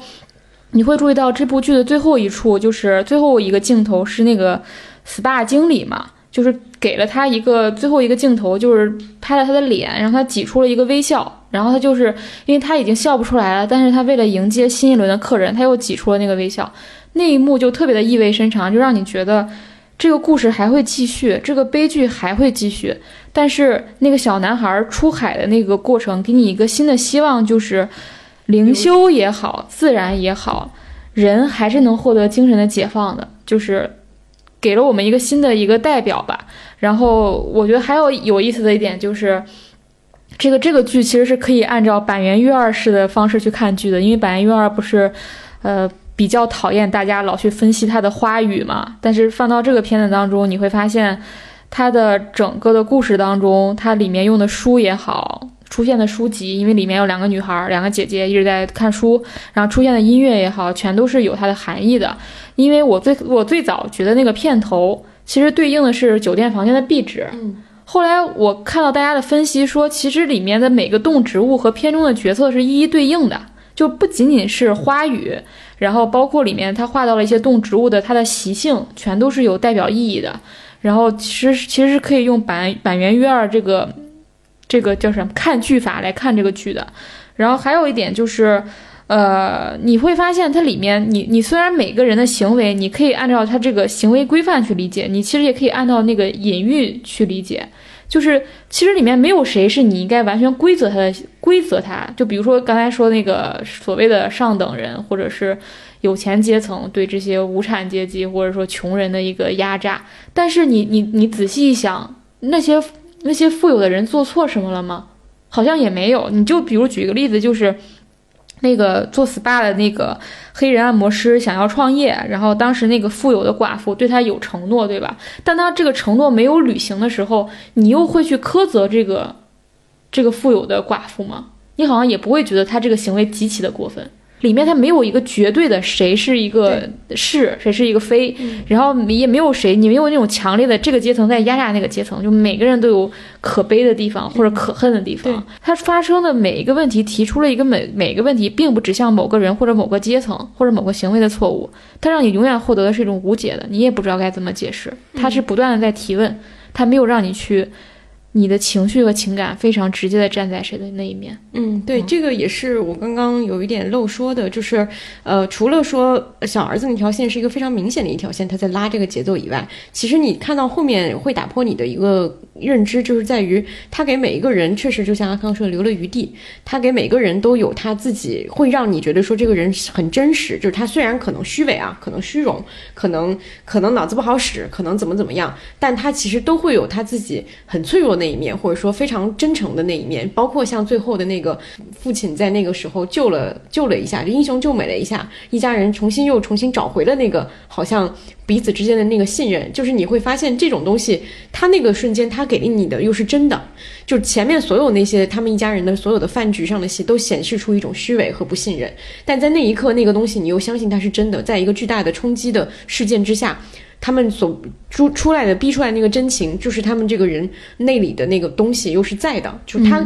其实对每个人都没有把它当一个工具去使用，这个是是是很难得的一个点，在这样的一个题材和看起来很明显的这样一个主题之下。嗯，但是我最最喜欢的点还是就是所有人都在写那些全球议题啊，你就连鱿鱼游戏也在写，对吧？但不一样的是，这个这个剧真的关注到了精神性的力量，关注到了自然、灵修这些东西，然后它让这个剧当中的所有人逐渐崩溃，然后最后给了你一条出路，给了人一条精神的出路。我觉得很少有电视剧往这个方向去写吧。对，其实就是你们刚才说的，其实呃聊的挺多的，我也同意。就是我想大概说一下吧，因为刚才也提到了，我就是里边有种族、有殖民、有性别的议题、有阶级议题嘛。就是你去看这个部部剧，一上来就很很有意思，因为白莲花度假村其实是在一座岛上的一个度假村，就是原来这个地方是一个原住民的地盘，但后来是现在就成为那种有钱白人的一个度假胜地嘛。所以你看，他很多员工其实是当地的那种原住民，但是呢，度假村负责人是一个白人。但这个白人其实又跟来玩的有钱人其实是两个阶级的人，他其实就象征了一种殖民者的代理人，你可以这么理解。因为这个设定或者说你看开头的那个风格就非常殖民化的风格，就是他们被这个当地的其实殖民的人或者当地的这些原住民其实要被要求排成一排，然后挤出笑容，这已经非常强烈的暗示了。然后它不仅仅是这些，其实故事主要是围绕三个家庭开始展开的嘛。第一个家庭其实就是那个。所谓的女事业家妈妈，然后她的丈夫可能精神焦虑于自己患上那个睾丸癌了，对，然后她一个女儿是在叛逆期的，然后女儿还带了一个闺蜜，然后她那个宅男闺蜜是拉丁裔，对，闺蜜拉丁裔，在后面我其实最喜欢那那个闺蜜的那条线非常有意思，然后还有她的那个宅男儿子，然后另一个家庭就是那种富二代的，但是那个那个人很妈宝的一个男的和他的那个女记者，女新婚的妻子是是个记者。对吧？然后还有一个人，就是那个刚刚他母亲刚刚去世，然后他好像已经精神崩溃的一个很有钱的一个寡妇。其实就是三个家庭，然后这个三个家庭和这个酒店那个经理殖民，就是所谓的刚才那个代理人，然后跟中间的所谓黑人的那个 SPA 的大姐，然后跟这个酒店里的各种人，或者他们三家之间发生了各种各样的联系和故事嘛。他之所以觉得好，就是因为我刚开始看，我觉得这太牛了，就是像是编剧拿一把机关枪。把每个人都扫射了一遍，就是他在讽刺所有人，所有人真是讽刺，没有一个人漏下。你觉得可能有些东西是在讽刺一个阶级，比如说那个呃妈宝男和那个新婚妻子，你你一开始觉得新婚妻的所有所有的举动都在讽刺那个妈宝男，对吧？就是他特别的事儿，什么事儿都要找他妈，呃，然后那个新婚妻子，你以为他在写一种女性意识的崛起，你在写女权，然后。后来发现他那个他又出现在了机场，对，而且然后发现你前面所有铺垫在讽刺妈宝男的时候，最大的讽刺落到他自己的头上，就在最后。对，这是特别有意思的地方，就是这个编辑讽刺所有人，他没有让任何一个人好过，哪怕是那个黑人的 SPA 的大姐。嗯，那你说？对啊，他最后深深的失望，并且拒绝了这个新婚妻子对他的求救。他一直对，不光是这，他一直在期待于这个女女白人那个富翁在给他打钱创业，包括他儿子，他其实是有非常大的期待的。他盼望的就是一个救赎者。救赎者，你放在殖民的背景下，他又多了一层含义。所以这部剧它是一环套一环的。他他每一环都可以理解成隐喻。对，与此同时，他套的他套的很紧，就包括我为什么说刚才我最喜欢她那个闺蜜是一个拉丁裔，就是。非常好玩，就是他跟这个女儿过来，他其实家庭一定也是很富裕的，否则他们俩不可能是朋友。就是在阶级上，他们俩已经是平等了，就所谓的既既得利益者。但其实是他身上是有个身重身份认同的危机的，就是他见到了那个当地的那个原住民跟他谈恋爱嘛。其实那个原住民的意思就是唤醒了他身他肤色这一部分，他觉得我操，你们当时被这些白人占领了是吧？白人偷窃了、侵占了你们这个地方家园，对，那你就可以一种。偷回来的方式，怂恿她去偷偷那个有钱白人，就是她闺蜜的家人的那些首饰。他很有意思点，他还让这个男生去表演当时的那个舞蹈嘛，嗯，那种原住民原来是你非常自然的一种生长在这个土地上才有一种行为，但现在变成一种表演给白人看的一种表演。这种东西就唤醒了她，其实作为她，她本来可能觉得就是跟她闺蜜是同一阶层的，甚至是同一种人，她突然觉得我们啊，其实不是同一种人。你就发现他唤起了这个东西，但是编剧就不可能放过他，编剧不会把他认为是一个这种呃什么良心发现的这种发现了所谓周围人的虚伪的这个东西，他因为他也发现了白人家庭的那那一家人的虚伪嘛，但是编剧非常狠，这个是非常非常就是非常非常精妙精妙的地方，就是所有人都困住了，这是就是为什么第一开始你觉得很爽，就是因为都在讽刺人，第二部分你就觉得是所有人都陷在一个无法摆脱的悲剧里边。就每个人大家可能都意识到了那些问题，但是你无法摆脱。这个是我觉得这个剧最最有趣的地方，也是一个就为什么他把这些议题层面做得很丰富的地方，因为他比如说他性别议题套阶级议题，对，阶级议题又套了殖民议题，殖民议题套到种族，所以所以这个东西就是里边有各种各样我们还没提到的细节啊，就是其实有每个人都发生了不同的这种，就是那个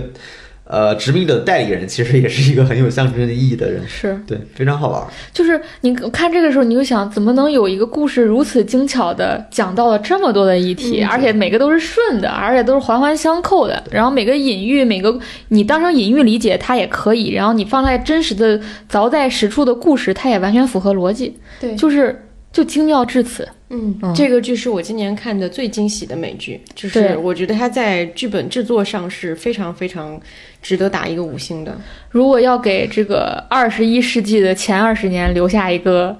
讲述这个时代的美剧，我觉得应该有这么一部吧。然后当然也应该有傲骨贤妻的那个川普那一期啊，嗯，就是非常非常的当下吧。我觉得美国人看这个的乐趣是我们的几倍。嗯对，因为他生活在那个文化当中，然后这些所有议题都跟他自己息息相关。其实像种族什么，离我们是遥远的，嗯啊，就你就想象这个剧，它就是你把这个过去五年的微博热搜里面最高频的一些词汇给总结起来，它不做的一点儿都不俗。啊，它应该是 Twitter 上大家最关注、全球最关注的几大议题吧。嗯，主要是疯狂冒犯，我就就很爽，我就很喜欢看这种剧。，对，就是冒犯了所有冒犯得阶层，冒犯了所有的人，冒犯了所有的女权主义者、环保主义者、嗯身心灵主义者。你看一开始那个患 PTSD 的那个寡妇，不就是去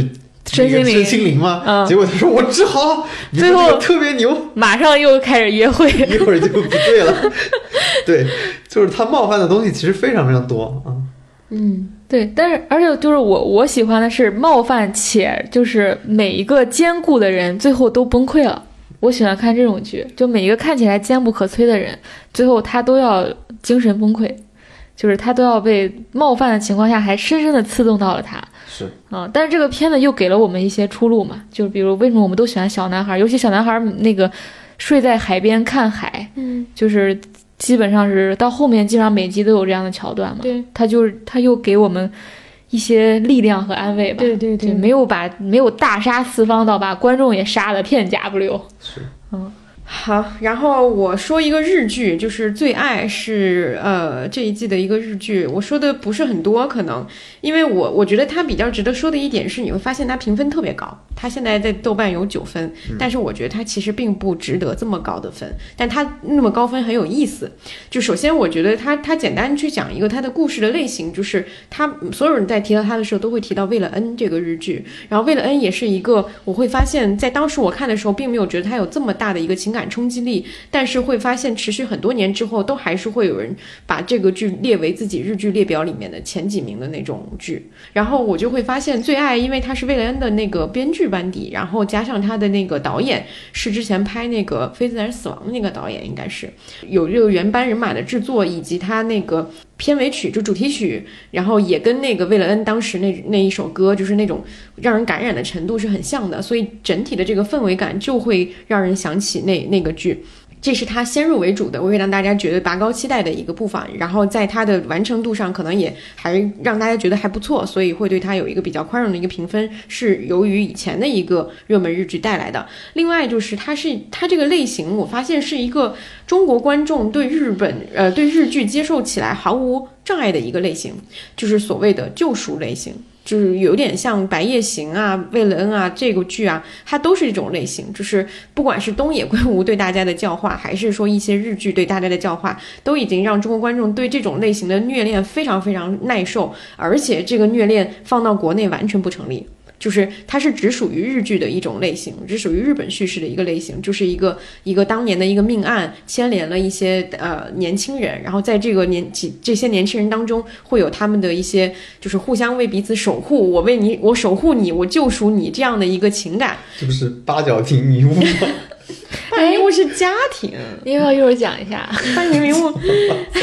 八角迷雾是家庭。好像还不太一样。嗯因为因为它那个东西，我觉得它真正动人的那个冲击力，会带着一点点日本呃日剧里面最常最爱拍的校园青春懵懂的那个东西。是啊、那个东西是是会让大家一下子就是所谓的 DNA 动了的那个。所谓错失的爱，最终成为陌生人般见面，对对对对其实还并不陌生。对对对对，就是这种，就是就这个剧的那那个整个的氛围，都会让很多人，我相信一看就会脑自己自动脑补很多很多丰富的剧情。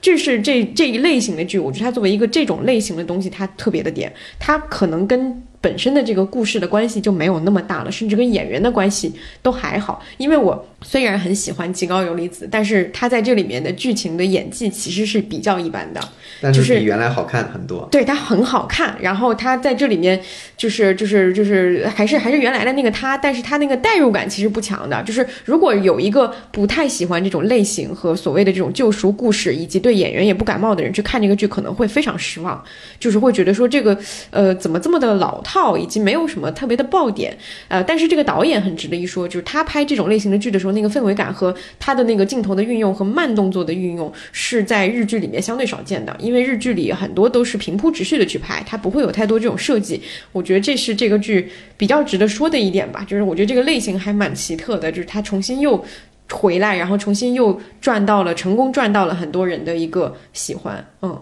好，还有一个是一个番剧，就是之前我们在讲琳娜贝尔的时候有提到过的，就是《国王排名对，国王排名是最近 B 站上还挺火的一个番》，剧。非常火。对，然后它其实基本的故事很简单，就是有一个世界，这个世界里的国王其实有个排名次序，然后呢，他的主角是一个不会说话的王子，嗯，但他的呃梦想就想成为一个优秀的国王嘛，其实就这个故事，故事非常简单，你也能猜到他的故事核心是什么，就是其实就是成长嘛，这就是我的同伴，就是这样的。但它最突出的其实是它的美术风格，这个是大家其实有点没有想到的，就是有点像刚才我们之前也提了，有点像那个 Alt Taxi 的设计，就这种风格，这种呃所谓的绘本式的风格，它其实形成一种反差，就是比如一个萌萌的动物或者一个小孩儿，突然之间他会说一句很成熟的话，或者一些老谋深算的话，其实就有这种反差带来的一种一种戏剧感，对，但它故事又非常非常老套。只是因为他这种创作风格，导致了说，哎，你看到这么简单的这种画风，你好像对人不会有太高要求，就这种简单的剧情和动作，反而就带来给人这种，呃，心理上带来一种降维，就是你不会说我对他有这种期待，说是一种超大制作，曲折婉转，你你其实他天然就告诉你这个地方有纯纯的感动，所以你看弹幕很多地方也有人批评，后来说他这种剧情的设置或者画风设置的意思，说给老子哭。就是我，我更觉得它其实是一种，呃，这种类型就是一种伪装成童话的一种成人故事，就是它其实看上去是个简单的童话，但其实它把成人世界的一些困难和复杂展现出来，但是呢，它又把成人世界里的恶意展现掉了。就比如说我，我刚才听你们聊那个林娜贝尔，我觉得其实很重要的一点就是他们其实都是快乐的，只是他们的快乐是不同维度的，他们的快乐种类是不同不一样的，但真的就是像。国王排名这个剧里边，它其实是复杂和困难都在，但是那种非常邪恶的人类人性中非常大的恶意，其实已经消失了。所以你看这个东西其实是很愉快的。啊，我我也看了一集这个东西，这个东西不礼貌了，不好意思，就我也看了一集，然后但是我没有继续往下看，确实就是一个非常简单，但是我看到了有很多人都在说不太理解他为什么这么红，然后这些人可能是一些资深的对这个类型的动画，日本动画有有非常多年的。观观剧经验的一个人，但是我觉得他的走红还是那个逻辑，就是越简单的东西，或者说越直接的治愈和所谓的这种哭的这个东西，他在现在这个时代可能就是会比较比以前会更受欢迎，就是也是这有一批人他们长在了。嗯，现在这个已经从简单复杂，然后再到简单，然后这个时候的那那一群人，他们是长在这个时代的，他们没有在以前有那么长期的一个对日本动画的一个一个观剧经验，然后他们对这个东西的接受度以及他们对它的期待，可能就被投射到了这个作品里，所以这个作品红了。我觉得是是这样的一个原因，嗯，并不在于就去比较作品的时候，还是去还是一个跟时代的一个对照，会更能解释所谓的爆是为什么，爆一定是跟时代的情绪相关的。是，嗯，好那我们进入综艺部分啊。综艺部分首先有一个情绪很猛烈的一个综艺，必须要说一说，就是导演请指教。开始撸撸起袖子。阿康曾经说过说，开始拔起我的剑，曾经林娜贝尔拔剑。哎呀，这个这这个这个综艺，我真的就是说，它一方面很真实，就是它淋漓展淋漓尽致的展现了这个行业全产业链。你可以说从导演、演员、编剧到影评人到观众，没有落下任何一个环节的丑陋。嗯，然后它也是跟白莲花度假村一样全方位的扫射。然后最我最不能接受的是，中国电影被当成了一个小丑一样，在放在舞台中央被所有人嘲弄。然后这个节目它的根本就是它是审丑的，而不是审美的。我们觉得我们夸过的所有综艺，它都一定有一层的意义，就是它是审美的。那这个审美，它可能是给大家提供了一个新的洞察、新的信息量，它提供的可能是信息上的你的收获。那另一方面，有些提供的可能是情感。那可能我们讲到了很多作品，那它带给我们的可能是情感上的各种动力也好，各种是对人对世界丰富的理解也好。那这个东西它都没有，它的根本目的就是把所有人拉出来嘲讽一番。那我不知道为什么要做这个节目，所以我看这个节目的时候，我会觉得非常非常残忍。就是有些人看的还很开心啊，他一方面知道这是个神丑，但他还还能很开心的看下去，因为相当于每个人都在被嘲弄嘛。你你你能从嘲弄当中也能获得快感，但如果你是一个影迷，或者说是你尊重创作这件事情本身，你真的没办法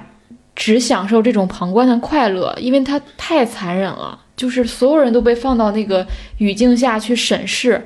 这个审视者很多时候是由李成儒来扮演的。我都想问问李成儒，你 凭什么能是一个扮演者的角色？电影皇帝，经对我当时就发了豆瓣嘛，我当时我就发现了一个他的剪辑的一个套路，或者说这个综艺的一个特点，就是不管谁在发言，总是会突然切到李成儒的镜头，然后李成儒就脸一拉，头一摆。然后他他配的他就再配一个综艺音效，就是说，他内心活动大概就是你们怎么可以这么说？等着一会儿我来骂你们吧。我当时想，你配吗？不是你配不配的问题，是没有任何人配的问题。就这个综艺里面不应该有一个人被放在审判其他所有人的位置上，你只是靠的你自己的是你能仗义直言，或者说你敢说这一点，你就被判在放在了一个你可以审判所有人的位置上，凭什么呢？为什么所有人都要去被审判呢？就是这个节目有什么资格去审判别人呢？然后这是我非常不能忍耐的一点。然后另外就是，我又会产生在我这个非常，呃，不能接受这个残忍的同情情况下，我也会有很多的对里面很多，因为里面毕竟有些我喜欢的人嘛，有我喜欢的一些演员和导演，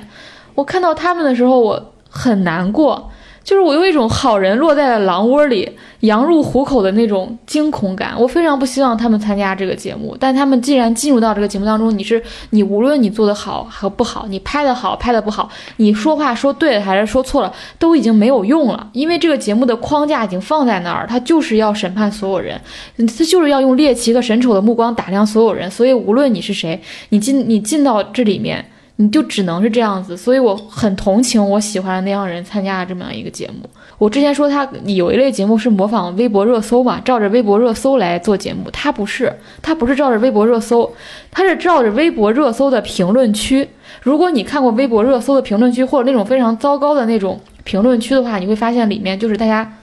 各种说着一些废话，或者只是在发泄情绪的话。然后里面就没有任何的信息含量，只是不断的在呈现一种非常撕裂的老旧的各种情绪，把它呈现出来。那这个节目就是把这种东西原封不动的呈现出来，然后并没有给你提供新的东西，然后也没有让你感受到有一些有血有肉有心的人在做这个节目，然后我就不知道如不知道该怎么怎么继续继续说这个话。总之就是我觉得。你如果做一个内容，就所有做内容的人，你你其实都是要让他走一遍你的心的，就是你这个东西在你自己的心上先过一遍，你先打磨打磨，你才把它拿给观众。如果你自己都不忍心，你就别拿别把它拿给观众了。嗯，对，嗯，这这个节目给我最大的感受就是，以后我做东西的时候，我也要在在我心上磨一磨。那这个东西有没有刺痛别人？有没有伤害到别人？有没有？让别人也唤起别人很不好的这个感受。如果他真的唤起很不好的感受，你不要拿给别人了，因为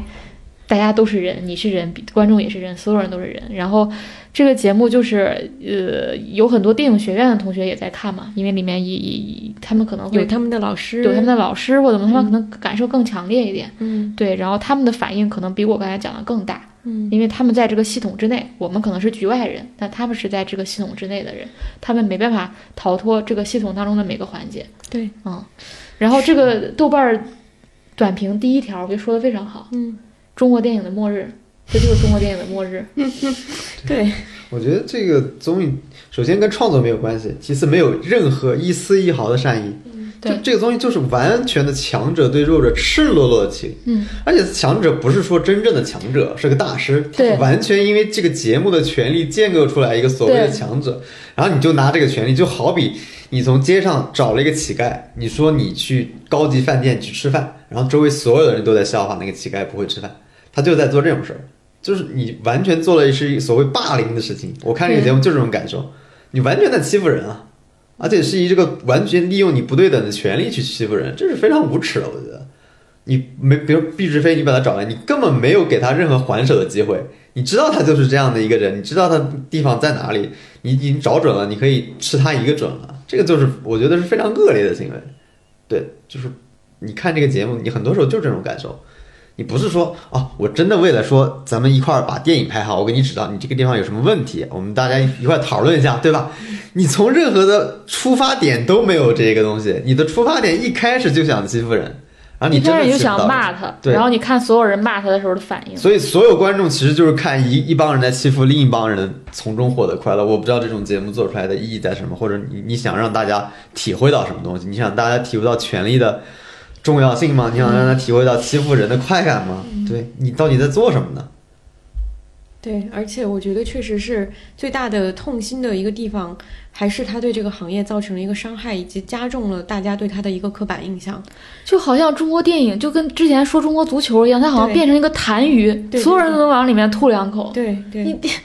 就为什么要这样伤害这个东西呢？嗯，而且他还打着一个我们所谓的是要鼓励新导演的一个名号。然后你再看看里面的新导演，我除了个别几个嘛，嗯除了个别几个可能真的需要扶持，那剩下那些人他们需要王吗？文野，他们是这个行业里缺乏资源、缺乏扶持、缺乏被看到机会的人吗？简直是这个行业里最 那一那一堆的那我个说扶持新导演这个词，怎么真正在扶持新导演的是谁？嗯可能是比如 First 电影节这样的青年青年影展这样的东西，可能是我们可能更多我连名字都可能不知道的嗯一些人在默默做这样的事情，在默默的真的是支持根儿上支持中国电影。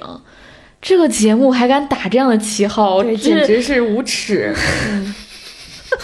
还是骂出来对，真的，我也是觉得是我们生气这是我们骂的最狠的一次。这个节目每次看的时候我火冒三丈。嗯嗯，对，因为你真正包贝尔，嗯 他需要我们扶植他吗？他已他他已经拍了两部长片了，嗯对吧？嗯，这个行业里更多有才华的人根本没有机会，摸都摸不到边儿呢，嗯，荒谬。真的荒谬。但我觉得他呃，虽然这个节目本身就是我们之前也说了不怎么看这个烂烂东西啊，但我们注意到这个节目，我觉得是必然的，因为它是它是行业里的呀，就是行业里的人都在注意到这个节目，那它的伤害也是行业性的，所以我觉得它是值得聊的。对，我觉得这个伤害是行业性的这个点真的很重要，就是就是你会发现，尤其是呃他在向别人介绍这个行业的时候，他又恰恰利用了大家对他的那个就是既定印象这个事情，并不做任何的澄清。他把这个他把印这个既定印象放大，象放大了，就是好像说，当大家都觉得说，呃，所有所有影视圈的人赚钱都很多，他本身就已经是个既定印象，然后你再去呈现一个跟这个既定印象非常相关的例子，就只会让所有人都觉得说，把你贴上一个你们就是在赚着不匹配、德不配位的钱，就类似这种标签，以及这这个节目里也是，就是说所有人都都是跳梁小丑，我就给你呈现跳梁小丑。那这个行业就是一个跳梁小丑的行业。那在跟我们前面聊到电影的时候联系起来，当大家认为这个行业的人本身是一群道德不是那么高尚，又非常不值得去你投注关呃投投向他去投投射那个关注度和注意力的时候，那么。花在这个行业身上所有的建设和金钱的投入都是没有价值的，以及它生产出来东西也会被越来越多的去贬到尘埃里去，它就没有价值了。那我们我们我们这个播客在聊的内容到底是什么呢？它的东西就就是它是一个循环性的东西，一定是一个行业的建设也好，一个行业的成功也好，它是一个观念性的东西，它是需要所有的这个环节，就像刚刚说到这个节目里涉及到的所有的环节，都有一个善意去做它的，对都是相信这个东西是有价值的才要这么做的。它不能沦为说是一个热搜上的一个一个话题，一个所谓的批判和一个对，就像我觉得这个节目跟之前的演员那个那个节目其实是有一点像，但那个节目还可能没有这么的剥削的这么的彻底，对这个它没有成为一个霸凌事件，这个就是全产业链儿。嗯，嗯，它因为它里面设置的制片人、影评人、观众各种视角。对，嗯，就是因为那个时候做演员的时候，你还稍微有一点理解他做演员是因为演员是一个在台前的一个职业，而且他是被动的，他是被选择的。对等等演员的所有的话题，包括那段时间大家讨论什么，就是流量明星的演技啊，然后多少天价片酬啊，那些东西，我都相信它是一个大众能够参与进去，有一些讨论的一个话题。但是导演本身他不是一个大众熟悉的一个工种，你在呈现这个工种的时候，你却。去选取了他身上最噱头的那一部分，选取了一些最有噱头的人，这个东西本身就是一种很坏的行为。就你难以想象在其他职业上你会这么干。对。比如令人心动的 offer，第三季是医生，对。你敢对这个职业你去乱来吗？对，你只有敢对这种所谓的导演行业，你开始你其实又回到了最早期，你就觉得大家是戏子，对，嗯。你就是在羞辱大家，你就在羞辱这个行业，你就剥夺他身上最最起码的尊重。然后我也真的对参加这个节目我很喜欢的人很同情。嗯，我们 我们继续再说一个综艺，就是一年一度喜剧大赛。就是我们之前犹豫过要不要聊一下嘛，然后我觉得他这个综艺的话，嗯，我有一个稍微有一点困惑的地方，就是看了几期之后，我依然不是特别清楚他的呃动机和他想要达成的一个目的。就是这是我首先的一个疑惑，当然这也可能是就是未必说每一个综艺都要像，就是它毕竟不是像脱口秀大会那样是一个我明确了我的艺术形式，然后我去进行一个明确的比拼，这个东西是相对比较公平的嘛。但是这个喜剧大赛里面，它其实推出来的那个概念就是说我们去做一些呃所谓 sketch，是然后喜剧短剧，对喜剧短剧，然后它会跟传统的相声小品会有区别样，然后也不是脱口秀，然后它都不一样，然后那个东西可能会是一个新的东西，然后但是我看了几期之后，我比较疑惑的就是我没有太知道这个新的东西到底是什么，它没有特别明确，它的这个不明确呈现在我们每期看到有几个作品，它会非常的火，然后你会发现它到最后它导向的不是一个喜剧形式，它导向的是一种做喜剧的方式，就是我去找当下年轻人和当下微博上大家最爱转发的那个点和最爱的那种生活洞察，我去把它做成一个喜剧，然后它就是一个新的东西了。我认为这不是一种新的喜剧，就是我我我，当然这个未必是节目组的用意啊，只是它自然而然的就发展成了这样一个方向，就是会变成说你会发现你去做什么样的东西，在现场和在传播度上最高，就是像最近的那一期那个讲抖音，呃，讲微信怎么剥夺了我们我们的时间，这个那个很好笑，那个确实很好笑，他抓的也很精准。但是这个东西爆了之后，之后我相信就会有越来越多，包括第一期那个互联网体验、互联互联互联网体网体，检对，都是这样的一个类型，就是它会跟我们的生活贴得特别特别近，它找的是生活里最。快速，然后当然也很精准，但是但是它就是很快速，而且很会很快就会流失掉的那种洞察。呃，我觉得这个导向会最后结出来那个东西不会不太会特别真诚的感染到人，这是喜剧的一个我觉得嗯可可能跟它相悖的一个东西。另外就是我个人。对于我个人稍微对于就是米未做的所有的这个呃，就是他们节目的这个包装，我我自己会越来越感觉得到，我不太会是他继续的受众了，就是他的受众可能会是更年轻的人，就是他所有的这些信号都在向你释放出，我们是要跟年轻人站在一边的。但是我觉得我不再是那个被他们看到，或者说被他们认为是年轻人的那一群人了。对，就是这个东西让我就当然可能也是我的问题啊，就是就是，但是我我会很必如此。就是我会很警惕，就是说，当一个节目也好，当一个创作者也好，他一开始就摆出一种姿态，是我要站在跟我的年龄其实不是一个年龄的人身边的时候，我觉得这个东西还挺呃，就是相对会比较警惕，就是因为年轻人，我们很有趣的意思一点是，我们的工作里面其实也会在思考很多。呃，就是现在的，尤其是说年轻人是 Z 时代，就零零后，他们到底喜欢看什么？他们到底在想什么？我们也就是跟同事也进行过这样的讨论。但是这样的讨论多了以后，我会发现零零后想的东西其实跟十年前的九零后没有太大的区别。他们唯一的区别就在于，有些是家庭的收入，可能家庭的，比如说小镇青年这个群体消失了；有些是二胎或者三胎代际关系这个东西会有。但是他们在想法上和他在他那个年龄上的一些态度，其实不会有太大的差别。你去讲说我们要跟越来越多的年轻人站在一起的时候，可是他们有一天也会被你迅速抛弃的话，那你就不是真的在跟他们站在一起，你其实就是在把他们当韭菜，对吧？这个东西我觉得还挺吓人的。就是当我们我们上期讲哥哥的时候也讲到了，说为什么大家都媚年轻人，都觉得年轻很好，你得警惕这个好，他真的是觉得你的年轻的蓬勃向上的那个朝气好，还是说他觉得你现在是他有可能成为他收割最大的对象市场。对，这个这个是有区别的，所以我会很警惕做创作的人，他把一个明确的一个受众群体框死在一个呃精准的一个年龄范围之内。嗯。或者说特别功利，所有的这个节目包装，我都会稍微觉得有一点吵闹，就是，但是也我就不解释说是我的原因，我就不补这一句了。对，嗯，然后刚才洞姐说的第一点，我觉得，因为他在做的是一种所谓的喜喜剧的新的形式嘛，那其实这个东西的嗯，客观上有一个困难之处，就跟你做脱口秀大会一样，它真正到第四季、第五季也是才是被。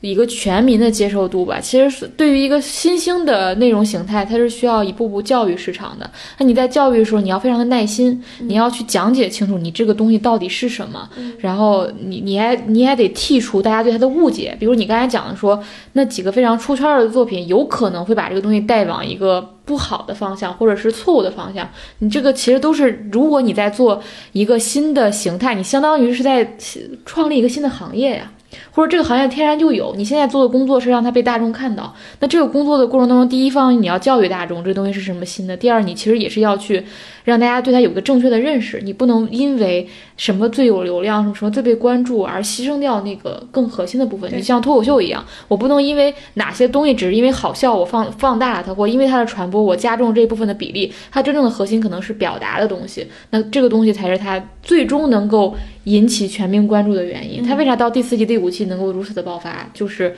它那个核心抓住了对方，而不仅仅是靠了是我一个传播。对，嗯这个也是那天我们跟克克聊起来的时候，他提到，就是说他看李诞那个书的时候，他觉得有一点，他觉得这个人想得很清楚，就是他们会禁止说内部的梗，嗯，就是会把内部的梗，当我们都是名内人了。部的梗明明是一个更好传播的东西。对我，我杨笠，我王冕，我炒 CP 什么类似这些东西，大家就是我们的圈内人都知道，而且很多的粉丝也都知道。我只要说这个东西，第一我不用费任何脑子，第二我能获得很大的效果。这个东西是要被禁止的，这个东西是创作者应该警惕的东西。他有警惕，他才会有他的核心，他才能够在四季的这个过程里面去碰撞出一个我终于找到了我的路，对吧？对如果你的这个所有的这个探索是以市场为导向的，那么你最后就只会偏向于做出做出一个市场最想要的东西，但那个东西一定是速朽的。对，所以你在做一个新的内容形态的时候，你要想清楚，你是借着这个内容形态去发展一个节目，还是说你想通一个通过一个节目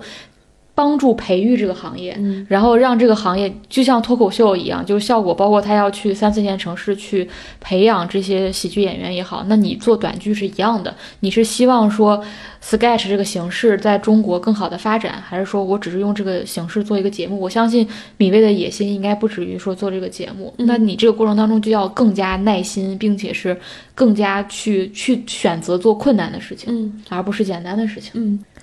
呃，最后还想给大家推荐一个新综艺，因为它才播了一两期嘛，嗯，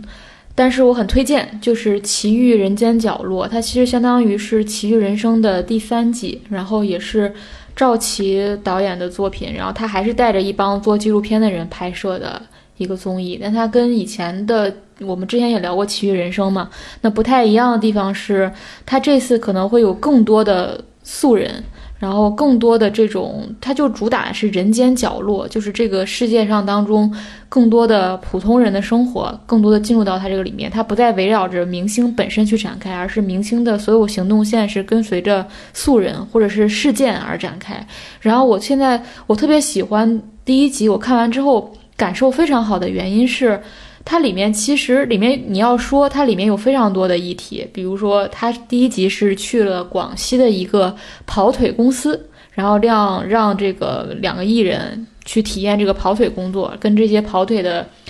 呃，这些员工一起工作嘛，然后这个跑腿的员工每个人都非常有故事，比如说有单亲妈妈，有这种一边做跑腿一边写诗的人，然后也有比如因为自己的疾病，然后不得不分开的爱情，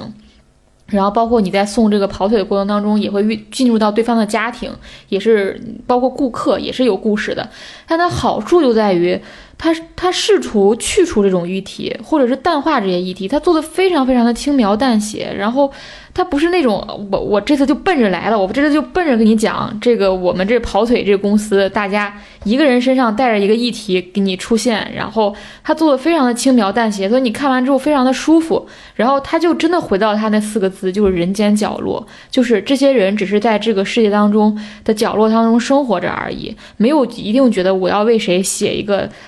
深入的，呃，这个报道，或者说我深入在他身上承载无数的议题，一定要讲一个什么道理出来，一定要让大家就有发表各种的人生感悟出来都没有。就是他虽然是一篇一一堆做纪录片的人在做这个节目，但他却把议题如此清淡的处理，我觉得这个是很难的，因为你其实重着重反而容易，这是你惯常的路径嘛。但是你举重若轻的去做这些东西，反而是困难的。然后我看这个，我也很很推荐这个节目吧。就是它不是那种，它也不是奔着那种治愈你的路线做的，它也不是奔着你我要给你讲道理，要把这个社会的种种问题都暴露给你这个目的做。它在中间取到了一个很好的路径，就就就让我感觉到这可能是创作的一种很很高级的形态。很高级的形态就是轻盈的，但是呃是点到为止的啊。哎，我还想补充一句，就是。呃，如何体现出这种淡淡的一体化呢？举一个细节，就是里面有一个互动嘛，算是艺人和一个单亲妈妈在一起，然后那个单亲妈妈分享了自己，所以可以说是比较惨的遭遇吧。然后，但是那个艺人并没有就是去输出一番心灵鸡汤，他就安安安安静静的听他讲。然后最后的时候有一个采访，然后他就说，是欧阳娜娜嘛，他就说，他说我今年才二十一岁，我有什么资格去跟他讲说没关系，什么都会好起来的。就是这个，就是这这只是一个例子啊！我想说明的就是这个综艺，呃，因为它是一篇做一一一一帮做纪录片的人拍的，所以它的质感也很像纪录片。它并不会说站出来说夸夸一通给你输出各种这种能量也好，它就让你淡淡的看了一个故事，然后这个故事里面的人有沉重的，有轻盈的，有艺人，有普通人，然后所有的议题都按在这个故事之下，慢慢的去表达。所以也推荐大家看吧。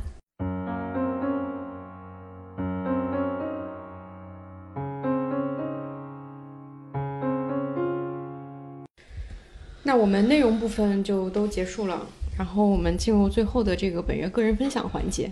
就是大家可能也会有一个感知，就是每个月我们的这个个人分享环节，其实都是我们三个人对当月的自己发生的一些重要的一些事情也好，或者说是对自己一个心情的一个梳理。这个它还蛮重，就是好多听众都还觉得说会跟自己的一些东西会有启发嘛。就是虽然我们我们每次说分享最重要的事儿，在最后我们基本上没什么重要的事儿，全在说 全在说自己精神世界上的事情。对对对对，是的，我们之前一直都好像每。每个月的个人分享，表面上看起来是一件事件，但最后都变成了对自我的一个叩问和分析。对这个东西其实挺挺走心的，挺自我的。嗯，对。然后这个月的话，我们是呃去到了简单心理新推出的一个线下空间，叫简单森林。然后我们三个人都去做了一次那个心理健康评估。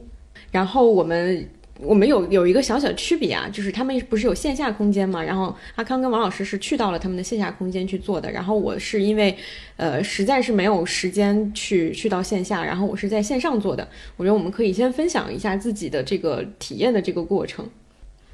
就其实我其实不是那种生活中有特别强烈情绪，或遇到那种特别强烈的觉得我有一个很确定的议题需要做这种心理咨询了。但是有的时候我又感觉到情绪上会有些问题，但是又不知道这个问题在哪。就我其实挺需要这种所谓心理这种健康的评估的，就是有个人告诉我，就是你大概的问题会在哪个方向。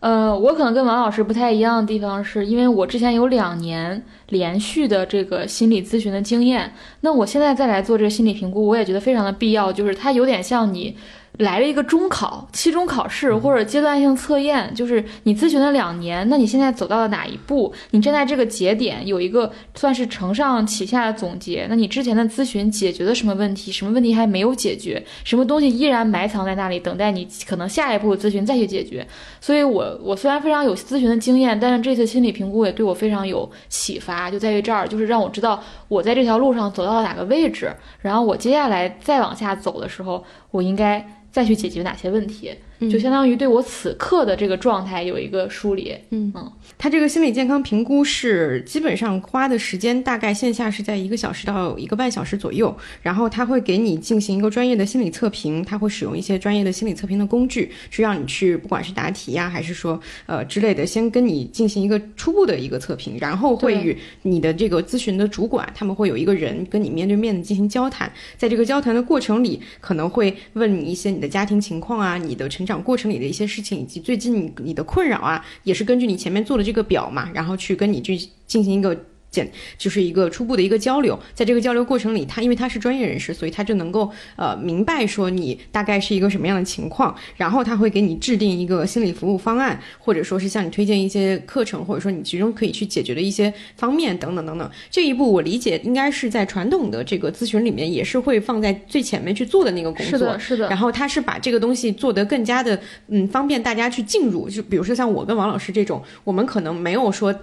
觉得说要下定决心，对去做一个心理长期的心理咨询，但是我们也比较想要了解自己目前是一个什么样的状况，以及我的呃这个情况的这个所谓的严重程度啊，或者说是它在一个什么样的一个区间范围内，那做这个东西的话，它就能够更好的帮助你去了解自己的这个状况。其实就可以这么理解，就相当于我们健身之前会给自己做一个身体上的检查，就是你去测那个体脂率，给你测各种指标，然后看到你应该采用什么样的身体锻炼方式对你是最合适的。那这个也就相当于是一次心理上的体检，让你知道说你接下来如果想解决一些心理上的问题，那你该是往哪个方向走，采取哪样的方式，可能是对你本人是最好的。它就真的很像我们就是健身之前的第一节课的那个样子。嗯，好的，那王老师可以分享一下你，我们来分享一下每个人的体验吧，体验吧，因为我们也还是有不同的地方。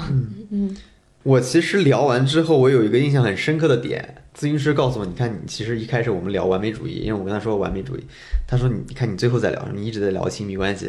我说哦，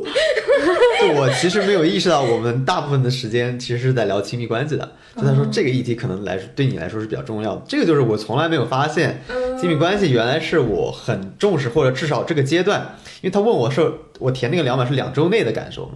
就是我或者近阶段我最关心的事情，我在想是不是因为最近在在家人看多了，一直在想。我以为你说最近哎谈恋爱了呢，真的是不，但是确实我确实没有意识到这个问题。咨询师直接告诉我，你这个频率非常高，或者说我们在上面聊的时间非常久。嗯，哎，我有一个类似的体验，就是我们聊了很多很多话题啊，就是因为我之前有咨询的经历，他也让我简单复述了一些过去呃在心理咨询当中解决的问题，然后包括我之前咨询的各种。问题让我讲了，真的是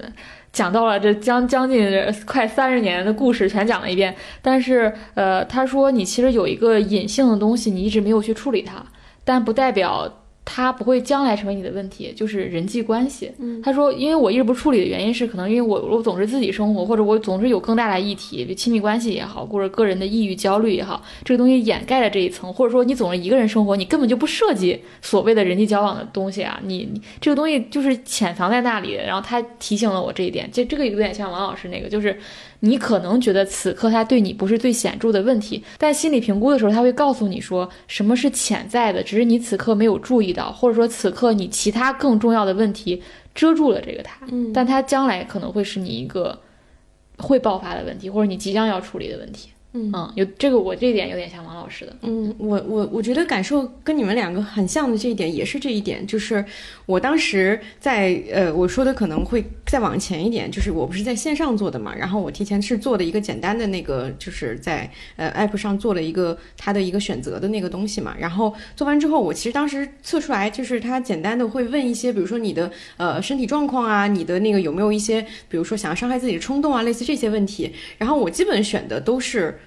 比较轻的那些选项，然后测出来就是那个分数，就是简单的这个数字的这个东西是没有什么太大问题。我对我自己的这个评估也是这样的一个结果，我会觉得我今年的状态还可以，就是没有什么太大的一些问题。然后我甚至在跟他聊之前，我都在想说，我到底要跟他说什么。然后，但是他会问说你从小到大的生长经历啊，以及你有没有印象深刻的一些事件对你造成一些影响啊，等等。我就是还是说了一些，以及我会跟他聊到，就是我最近有以及我今年的一些感受嘛，就是可能在以前的我们那个这个环节里面都会聊到的一些东西。然后他就捕捉出一个事情，他说我发现你一直在提一个词，就是掌控感。就甚至他在最开始的时候，他跟我就是听完我说了很多东西之后，他说的一句话就是你的语速好快。有一种万马奔腾的感觉，就他说你的语速很快，而且你一直在提到的重复的一个词就是所谓的掌控感，你是不是很担心有什么事情失控？嗯，然后我说哦，好像是有一点的，就是呃，因为包括我去，我说我去安排很多每天安排很多的事情，然后我让他很好的去衔接上，我一天做了很多的事情，这个事情会让我有成就感，以及让一个事情呃顺利的平稳的去结束，是也是让我很很有成就感的。但是可能在这个过程里，它就会导致我对这个东西的掌控欲会越来越强，然后我会越来越担心它失控。我跟他举了一个非常非常小的例子，就是我们我我我今年在装修房子的时候。有一天那个半夜下雨了，然后第二天早上七点我就醒了，就听见外面在下雨，因为北天北京那个下雨不是呃今年很多嘛。然后我当时第一个念头就是我没有关我那个新家的窗户，我要不要去看一下？然后这个事情就让我很焦虑，我就已经开始想象说那个水就已经就是淹了地板嘛什么的，因为那个雨还蛮大的。然后我就马上就就睡不着了，我就虽然那会儿还很累，我就睡不着，我就起来去看，然后那个水果然就是有一点渗出来，但是就还好。然后这个事情以及就是我后来因为那个有一些电器的尺寸合不上啊等等这些东西，在当时都非常的让我坐立难安，就是睡睡觉就会很浅，就是老会想到这些东西，我就很担心这个东西它失失去控制。然后，但是当时我就跟他说说，我我的朋友当时就告诉我说，比如说一个东西装不上，或者类似这样的一个东西，它最终无非是导致你损失一部分金钱，或者损失你一部分的固定的时间，它其实最坏的结果也不过如此，然后就能缓解一些我的焦虑。然后他就会说，嗯，这是一个很好的一个方式，就是你把你的焦虑结果的最坏那个结果去给它具象化，然后这个东西可能就能一定程度上去平平复你的那个那那个那个所谓的那个焦虑的那个情绪。因为我跟他聊的时候，他会说焦虑是我的一个关键词。然后我我也是，我说我确实也发现了这一点，就比如说，嗯，类似于一个群里没有人回复那个信息，也会让我焦虑。但是我后来我说，我跟他说，我也发现了，说我很多时候其实会。用我自己习惯和自己想要的那个方式去要求别人也按我的那个方式去做，但是如果把这个事情，我就把他的责任也好，或者说这个这个选择权也好，交给其他人，这个事情他未必会按照我想象的那个完美的那个事情去发展，但他最后也会成功的去以另外一个方式去完美的结束掉这个东西。对我来讲，这个我我现在在慢慢努力的调试自己去接受这个过程，就是调试自己去接受一个不是每天每都每件事情都安排的很好的一个过程。他最后那个东西也是好的，我觉得这个是他跟我跟他聊完之后，他指出来的那个东西也正好是我可能嗯隐藏里面在想，但是其实没有想得很清楚的一件事情，但是也明确的是我可能目前现阶段的一个比较大的一个问题，嗯，这个是我觉得是是聊的时候，他我觉得他捕捉到了我，因为我的表达很快嘛，就是一直在聊很多很多事情，他就捕捉到了我所有表达里面的一个高频词汇，然后那个东西就成为了就是。接接下来这个谈话的一个突破口，嗯。嗯，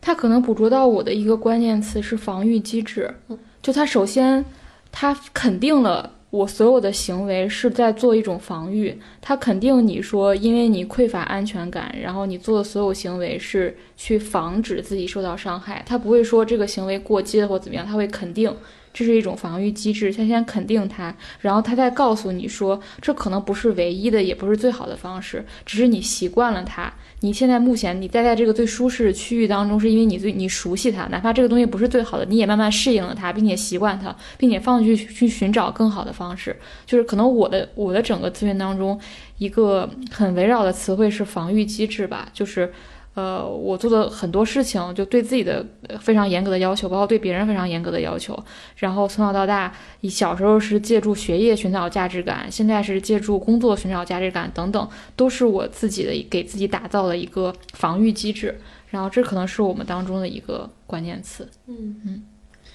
对，因为他这个最后其实是会给你提供一个所谓心理健康服务嘛，给了一个建议，我觉得让我印象很深嘛。其实只有两个字，他说冒险。就为什么会这么说？就是因为我跟他说，我说我是那种人，我是经常很我我不太清楚我自己真正喜欢的东西是什么。嗯比如我给他举个例子，我说我比如说假设我现在呃想买个台灯，我说我一开始买那个台灯的理由是是因为我喜欢那可能是黄色的台灯，那个黄色让我很怦然心动，但我最后下单买的时候，我一定是买一个更中规中矩的颜色，比如说灰色或者是白色。我我所有的行为，我跟他说，可能生活中除了购买之外，我经常会有这种行为，就是我原来让我最终做决定的和一开始真正让我吸引我的东西是两个东西。对，然后我还跟他说，就是呃，比如说我很难去点菜或者什么东西，因为我发现我自己不知道自己喜欢吃什么，所以那，我的很多决策就是依赖于别人的身上。就比如说你想让别人吃的好点，就是但这个就成为一种困扰嘛。他就反正最后分析了一通，呃，就是鼓励你开展一个冒险的旅程。对，不光是鼓励我，就是然后他最后的总结，我觉得其实说了非常多啊，非常细的，我们去聊这个事儿。然后最后他给我的一些建议，包括他给我建议有书写的层面，你就知道我是工作跟这个写作相关嘛。然后他给了其中的一个建议，其实给了很多建议，但这个建议是让我印象最深的。我觉得他说的挺对，就是你可以多做一些冒险的活动。他说，比如说今天你到这里来跟我聊这天，其实你就建立了一个新的呃社会连接或者社会关系，这对你来说其实就是一个新的冒险。我说对，如果不是因为有这种直接的契机，我肯定是不会来的。对，但他说你可以在未来的这个生活里边有更多这样主动自己冒险的事情。嗯，所以我说这个跟王老师有一期聊，说我你你的那个那个计划是每天做一件新的事情，好有点像嗯，对我其实，在跟他聊的时候，我已经告诉他我自己尝试了一些方呃对，有一些方式嘛。其实自己是有那个意识的，对我做了一些跟以前不一样的事儿，对我跟他聊了一些这些东西，所以我觉得聊的还蛮好的。我另外有个感受也是挺新的，就是我跟他聊的过程中，其实有些问题我自己已经知道了，就我内心非常清楚的知道，但是我发现跟当跟另一个人把这个事儿聊出来的时候，你的感受是不太一样的，嗯，就有一种这种这种你对自我的评价或者自我的感受被客观化了。对，就好像有点，我感觉有点轻松啊，就是他好像被完全的成为一种客观的东西，被就你好像，如果我们简单的说，好像你更接受自己了。嗯我不知道为什么会有这种感觉，但我确实产生这种感觉，就是因为他给予你一个相对专业的一个评价，然后让你觉得你对自己的判断其实也是可靠的。对，或者说这个东西让让世界上的另一个人知道了。或者我不知我不太确信，如果更多的人知道了这件事情，是不是它就完全成了一个客观化的事情？那就是我本人就是这样子的事情，可能我就会很接受我本人就是这样的事情啊，不会被这种东西困扰。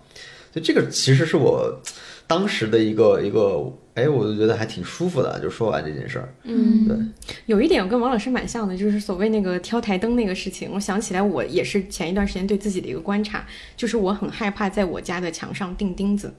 嗯，就是因为我会觉得那个东西是对墙的一个损坏。嗯，我我一旦做了这件事情之后，它会会带来一个比较严重的后果，我就很害怕做这件事情。我一直迟迟的没有把我家的画挂上去，就是因为这个原因，我很害怕挂歪了，然后挂毁了，就什么之类的。这个这个事情我当时就意识到了，然后我也在想，然后我就还是找一个机会去把它做了，就是就就算这件事情最后。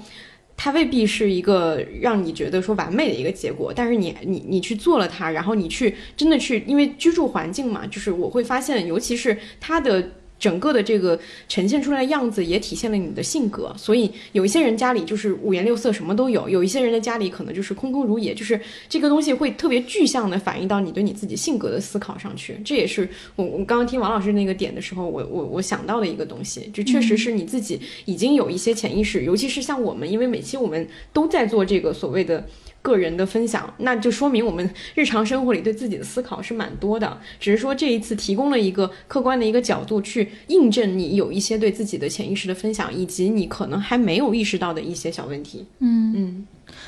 我我的问题就是，咨询师就会觉得你对自己的分析已经非常非常到位了，但是分析到位和你行动改变是两回事儿。对，就是你可以清楚的觉察自己、认知自己，这可能也是过去两年心理咨询带给我的。但是你从你认知到行动是需要一个更加缓慢的过程。然后在我的咨询当中，他跟我说过好几次，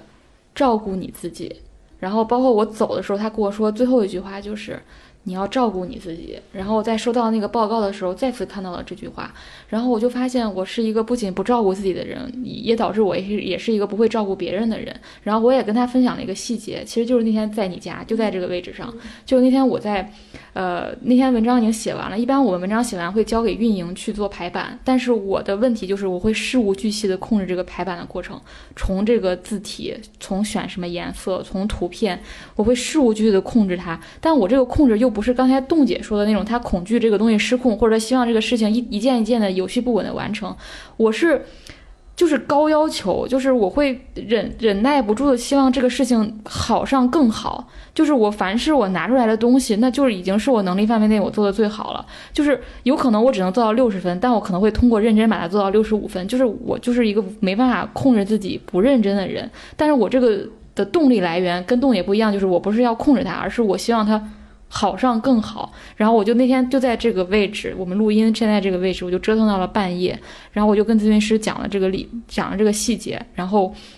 我讲了生活当中我是如何的苛待自己，以及我用把这种苛待自己的标准，也也是非常严格的去要求别人，然后他就一直在跟我强调照顾照顾。这个词，然后我其实今天收到他这个方案的时候，我特别特别的感动，然后我也想在这里念一下他当时给我留下的这个，就在这个心理测评完了之后，他会给你推出一个，呃，一个建议方案吧，然后这个方案当中他会针对你的问题，反正我是他给给我写了两段话，我觉得写的非常之准确，然后他说。呃，曾经两年的咨询经历使你收获了很多，对原生家庭亲密关系的理解，对沟通模式的调整。同样重要的是，在这段关系中，你收获了与其他关系不同的体验：冒号安全感和信任。就是因为我跟他讲了我跟上一个咨询师的关系嘛，然后我觉得心理治疗很好的就是，呃，你跟心理咨询师的关系，其实你就是一个。嗯，它是一个印证，就是你跟这个世界的关系，你和其他人的关系，你只是抽离出放到了一个咨询室里，你通过和你。咨询师通过观察你跟他的关系，然后他再去理解你跟这个世界的关系和他人的互动可能会出现什么问题。然后我之前也在播客当中多次分享过，说我其实是呃呃先做了两年咨询之心理咨询之后，然后我停下来了。然后其实在我停下来这这几年当中，我会非常频繁的想到我的咨询师，即使他不在我的生活里出现了，但每当我遇到什么困境的时候。我脑子里就会浮现浮现出他的脸，然后浮想出那个咨询室的那个画面，就是我们当时那个咨询室那个沙发的位置，我跟他坐在一个什么样的空间当中，那个咨询室里面有什么，那个场面会原封不动的出现在你的脑海当中。我会想象中自己把现在这个事儿非常耐心一点一点的讲给他听。我把这个过程想象完之后，我就获得了一种巨大的治愈，我就知道我可以继续往前走，就是这个东西不会成为一个最终的障碍。其实这这就我也我也像今天在这次心理评估的时候，我也跟他讲象了这个过程，然后他就跟跟告诉我说，其实你在这段关系当中，你最重要的不仅仅是你的改变，你也收获了一个非常美好的关系的体验，就是你体会体会到了你从小非常匮乏的东西，你体会到了安全感和信任。然后他给我写的第二段的是针对我近期的问题，他说，在近期工作的持续压力之下，你需要更多的支持来撑住你。来与你一起照顾自己，无论是从缓解情绪上，还是去寻找更多的生活空间和可能性，你需要一位可靠的同行者。我觉得也非常非常准确。就是我一直向他表达，就是说我就是一个没有生活的人，就是我我所有的。呃，我只是可能以前我遭遇的问题可能是亲密关系的问题，但当这个问题不再持续困扰我之后，我我把自己的所有价值感或者所有的精力都放在了工作上，当然，工作也包括我自己现在做的工作，也包括播客。我也其实把播客也视为工作的一部分。当然，它也有一部分是我人际连接和生活的一部分。但其实我落到自己特别日常生活部分，我是非常非常匮乏的。我完全是一个不出家门的人，然后不出去买菜，不做饭，不做家务，然后就任何没有社会。我如果能通过上网解决的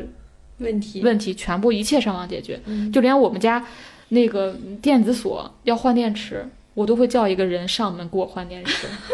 这个很夸张哎。对我就是因为我会很担心，就是我换的话，第一是我要去找螺丝刀，然后我要拧开，然后我要换，换完之后我还要担心那个会不会断网，然后会不会要重新设置密码。我想到这些问题，我是一个在做一个事情之前，我已经能想到它所有最高 最糟糕的结局。我不会像你那个，就是没有关上门之后那个你担心那个雨渗出去，我已经会想到它所有可能的损失了，就是我会想到每一步，然后它就会让我觉得。做迈出那步无比困难，所以我就是一个没有任何社会生活经验的人。凡是能够通过上网来解决，我就绝对不会自己去解决。然后就导致我就是一个没有生活的人，导致我没有一个支撑力。就是说说白了，就是没有一个网兜住我，也没有更多的知识系统支撑我。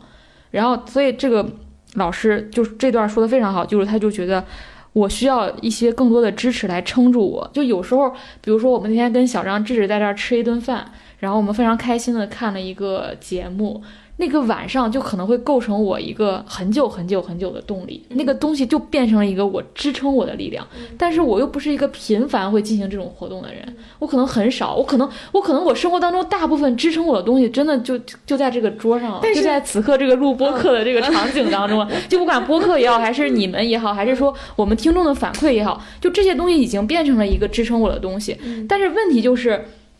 很多人的这个支撑并不是来自于我们这样，就是我这样，他更多的是自己的日常生活，比如来自自己的伴侣，来自自己的父母，来自自己生活的那个小环境。比如我今天给自己做做一餐饭，它就是支撑我的；比如我今天去散个步，我去锻炼个身体，都可以是支撑我的。我就是没有这一切东西。嗯，但是我觉得其实，呃，因为你刚刚说到那个，就是那一顿饭，就那天跟小张和智智吃那顿饭的时候，你在做这件事情之前，你会有意识到它会成为你的充电宝吗？嗯，不一定会，因为我是会的，就是我我我我跟你一样，就是说我在跟人交流以及跟一些朋友的交流当中，我会非常明确的获得力量嘛。但是我会有意识的多做这件事情，嗯，就是当我在能力能量匮乏的时候，我会非常急切的去约一个这样的组织一个这样的东西，或者说是呃，就是就是我我会明确的在做这件事情之前，我就知道它的发生一定会给我带来能量，嗯，就包括那天我们吃饭的时候，其实我那一个星期都在加班嘛，然后我就很累，然后但是我会知道说，我这顿饭如果吃上了，我就能缓解我很多的疲惫。就是我我会相对明确的知道说这个东西，我觉得不是类型的区别，不是说你的类型只有这么窄，而是因为可能呃在做这个类型之前，首先你要明确什么东西能明确的给到你这个能量，然后你主动的去。索取它，嗯嗯，我觉得这个可能是是一个一个可以去去发展的一个方向。对对对，我就是嗯比较少主动，然后也比较少出门，也比较少打造自己生活那个部分，所以这个老师就说，就是其实我需要更多的这个支撑，然后需要这个可靠的同行者。然后他最让我感动，其实最后一句话了，就是我就是看到这句话的时候，我我特别特别感动。他说，独。独立的读，他说读是一种可敬的生存方式，但或许不是唯一的方式。嗯嗯，我觉得这句话就是放在我身上特别特别的准确，因为我因为是从小就是没有跟父母生活在一起，一直都是独自生活嘛，上寄宿学校，一直到现在，然后他已经变成你你生存下来的唯一的方式。他就说，你看小孩子非常的聪明，小孩在是婴儿的时候，他都知道自己怎么在这个世界上存活下去。他就知道他该采用哪些防御机制，让自己不受伤害的活下去。所以你在从小的时候，你你被迫也好，或者怎样，毒成为了你一个生存方式。但是他说，你活到现在这个年纪了，你应该倾听自己内心不同的声音。你的你你的世界的声音变得丰富了。你小时候可能可以非常心无旁骛的做一个很毒的人，但此刻有更多的声音进来了。你应该知道，这不是你可以唯一生活的方式。你的生活有很多种方式，你只是可能像你刚才你讲的，你去约朋友也好，或者你参与到那些聚会也好，可能对你而言，可能刚开始不是不是那么舒适的。你需要迈出那一步，但是重点就是他告诉你说，它也是一个选项。然后这个选项有可能非常非常适合你，只是你此刻你已经读了二十八九年了，你现在你只是没有意识到而已。那有可能说，当你不断从这个方式获得能量，它可能是一个更适应你的方，更适合你的方式。嗯嗯，所以我当时就看到这句话的时候，我我特别感动，我觉得特别需要有一个人在我人生的这个节点告诉我这句话。对，因为我上一段咨询关系主要解决的就是呃原生家庭问题和亲密关系的问题。其实，嗯，当这个问题逐步缓解了之后，尤其是我真的跟跟这个老师在聊的时候，我非常开心，就是他一直在肯定我说这两年咨询给我带来了巨大的改变。就是各种行为方式也好，理解事情的方式，他说真的能非常欣喜的看到你的变化。但是就像我刚才讲，就是可能那个更显著的问题压住了这个问题。那这个问题可能是一个一一以贯之持续下来的，你相当于你像比如说我这几年很稳定，为什么很稳定呢？因为我就回到了我那个防御机制啊，就是我我可能之前要咨询的问题是我的防御机制被打破了，我受到的伤害。那现在我又回到了一个安全的地方，但他要告诉你说，这个安全的地方不应该是一个唯一的方式，你也应该去寻找更好的方式。对，所以。我就觉得这次的心理评估吧，虽然我是一个有经验、有心理咨询经验的人，但是他重新给我划定了一个节点，就是让我意识到说，好，那我之前的一些问题，我可以可以放下来了，一些问题我已经改善了很多。那接下来，如果我再想往前走，我再想让自己获得更平静、幸福的生活的时候，我可以往哪方面入手？嗯嗯。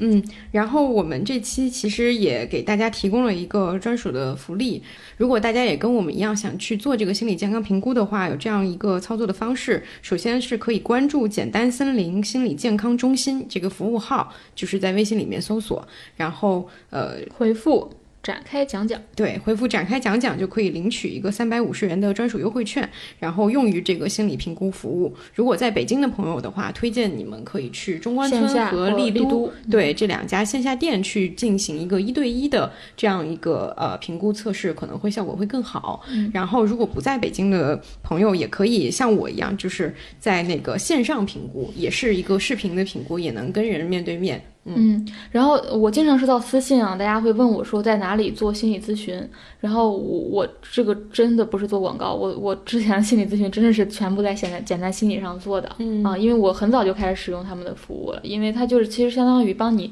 匹配到更好的咨询师，嗯。啊，然后做心理做咨心理咨询的时候，大家一定要耐心，你定你一定不能抱着我就是咨询几次我就把我所有问题都解决了，它不是。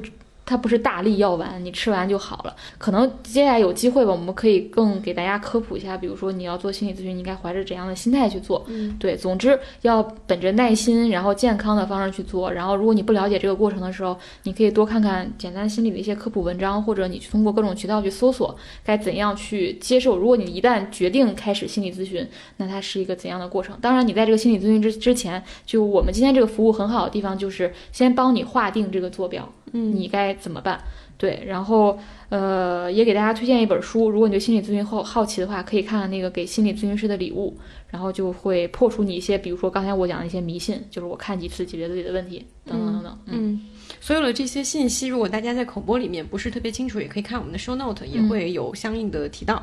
嗯。好，这期节目超长，然后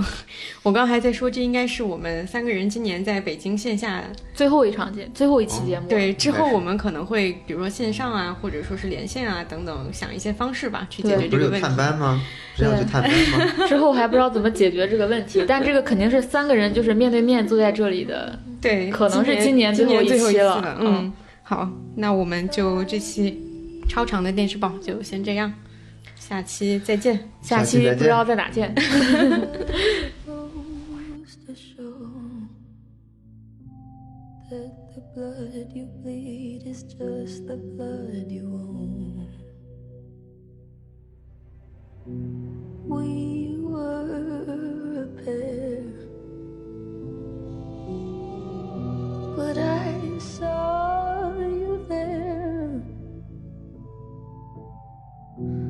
Too much to bear.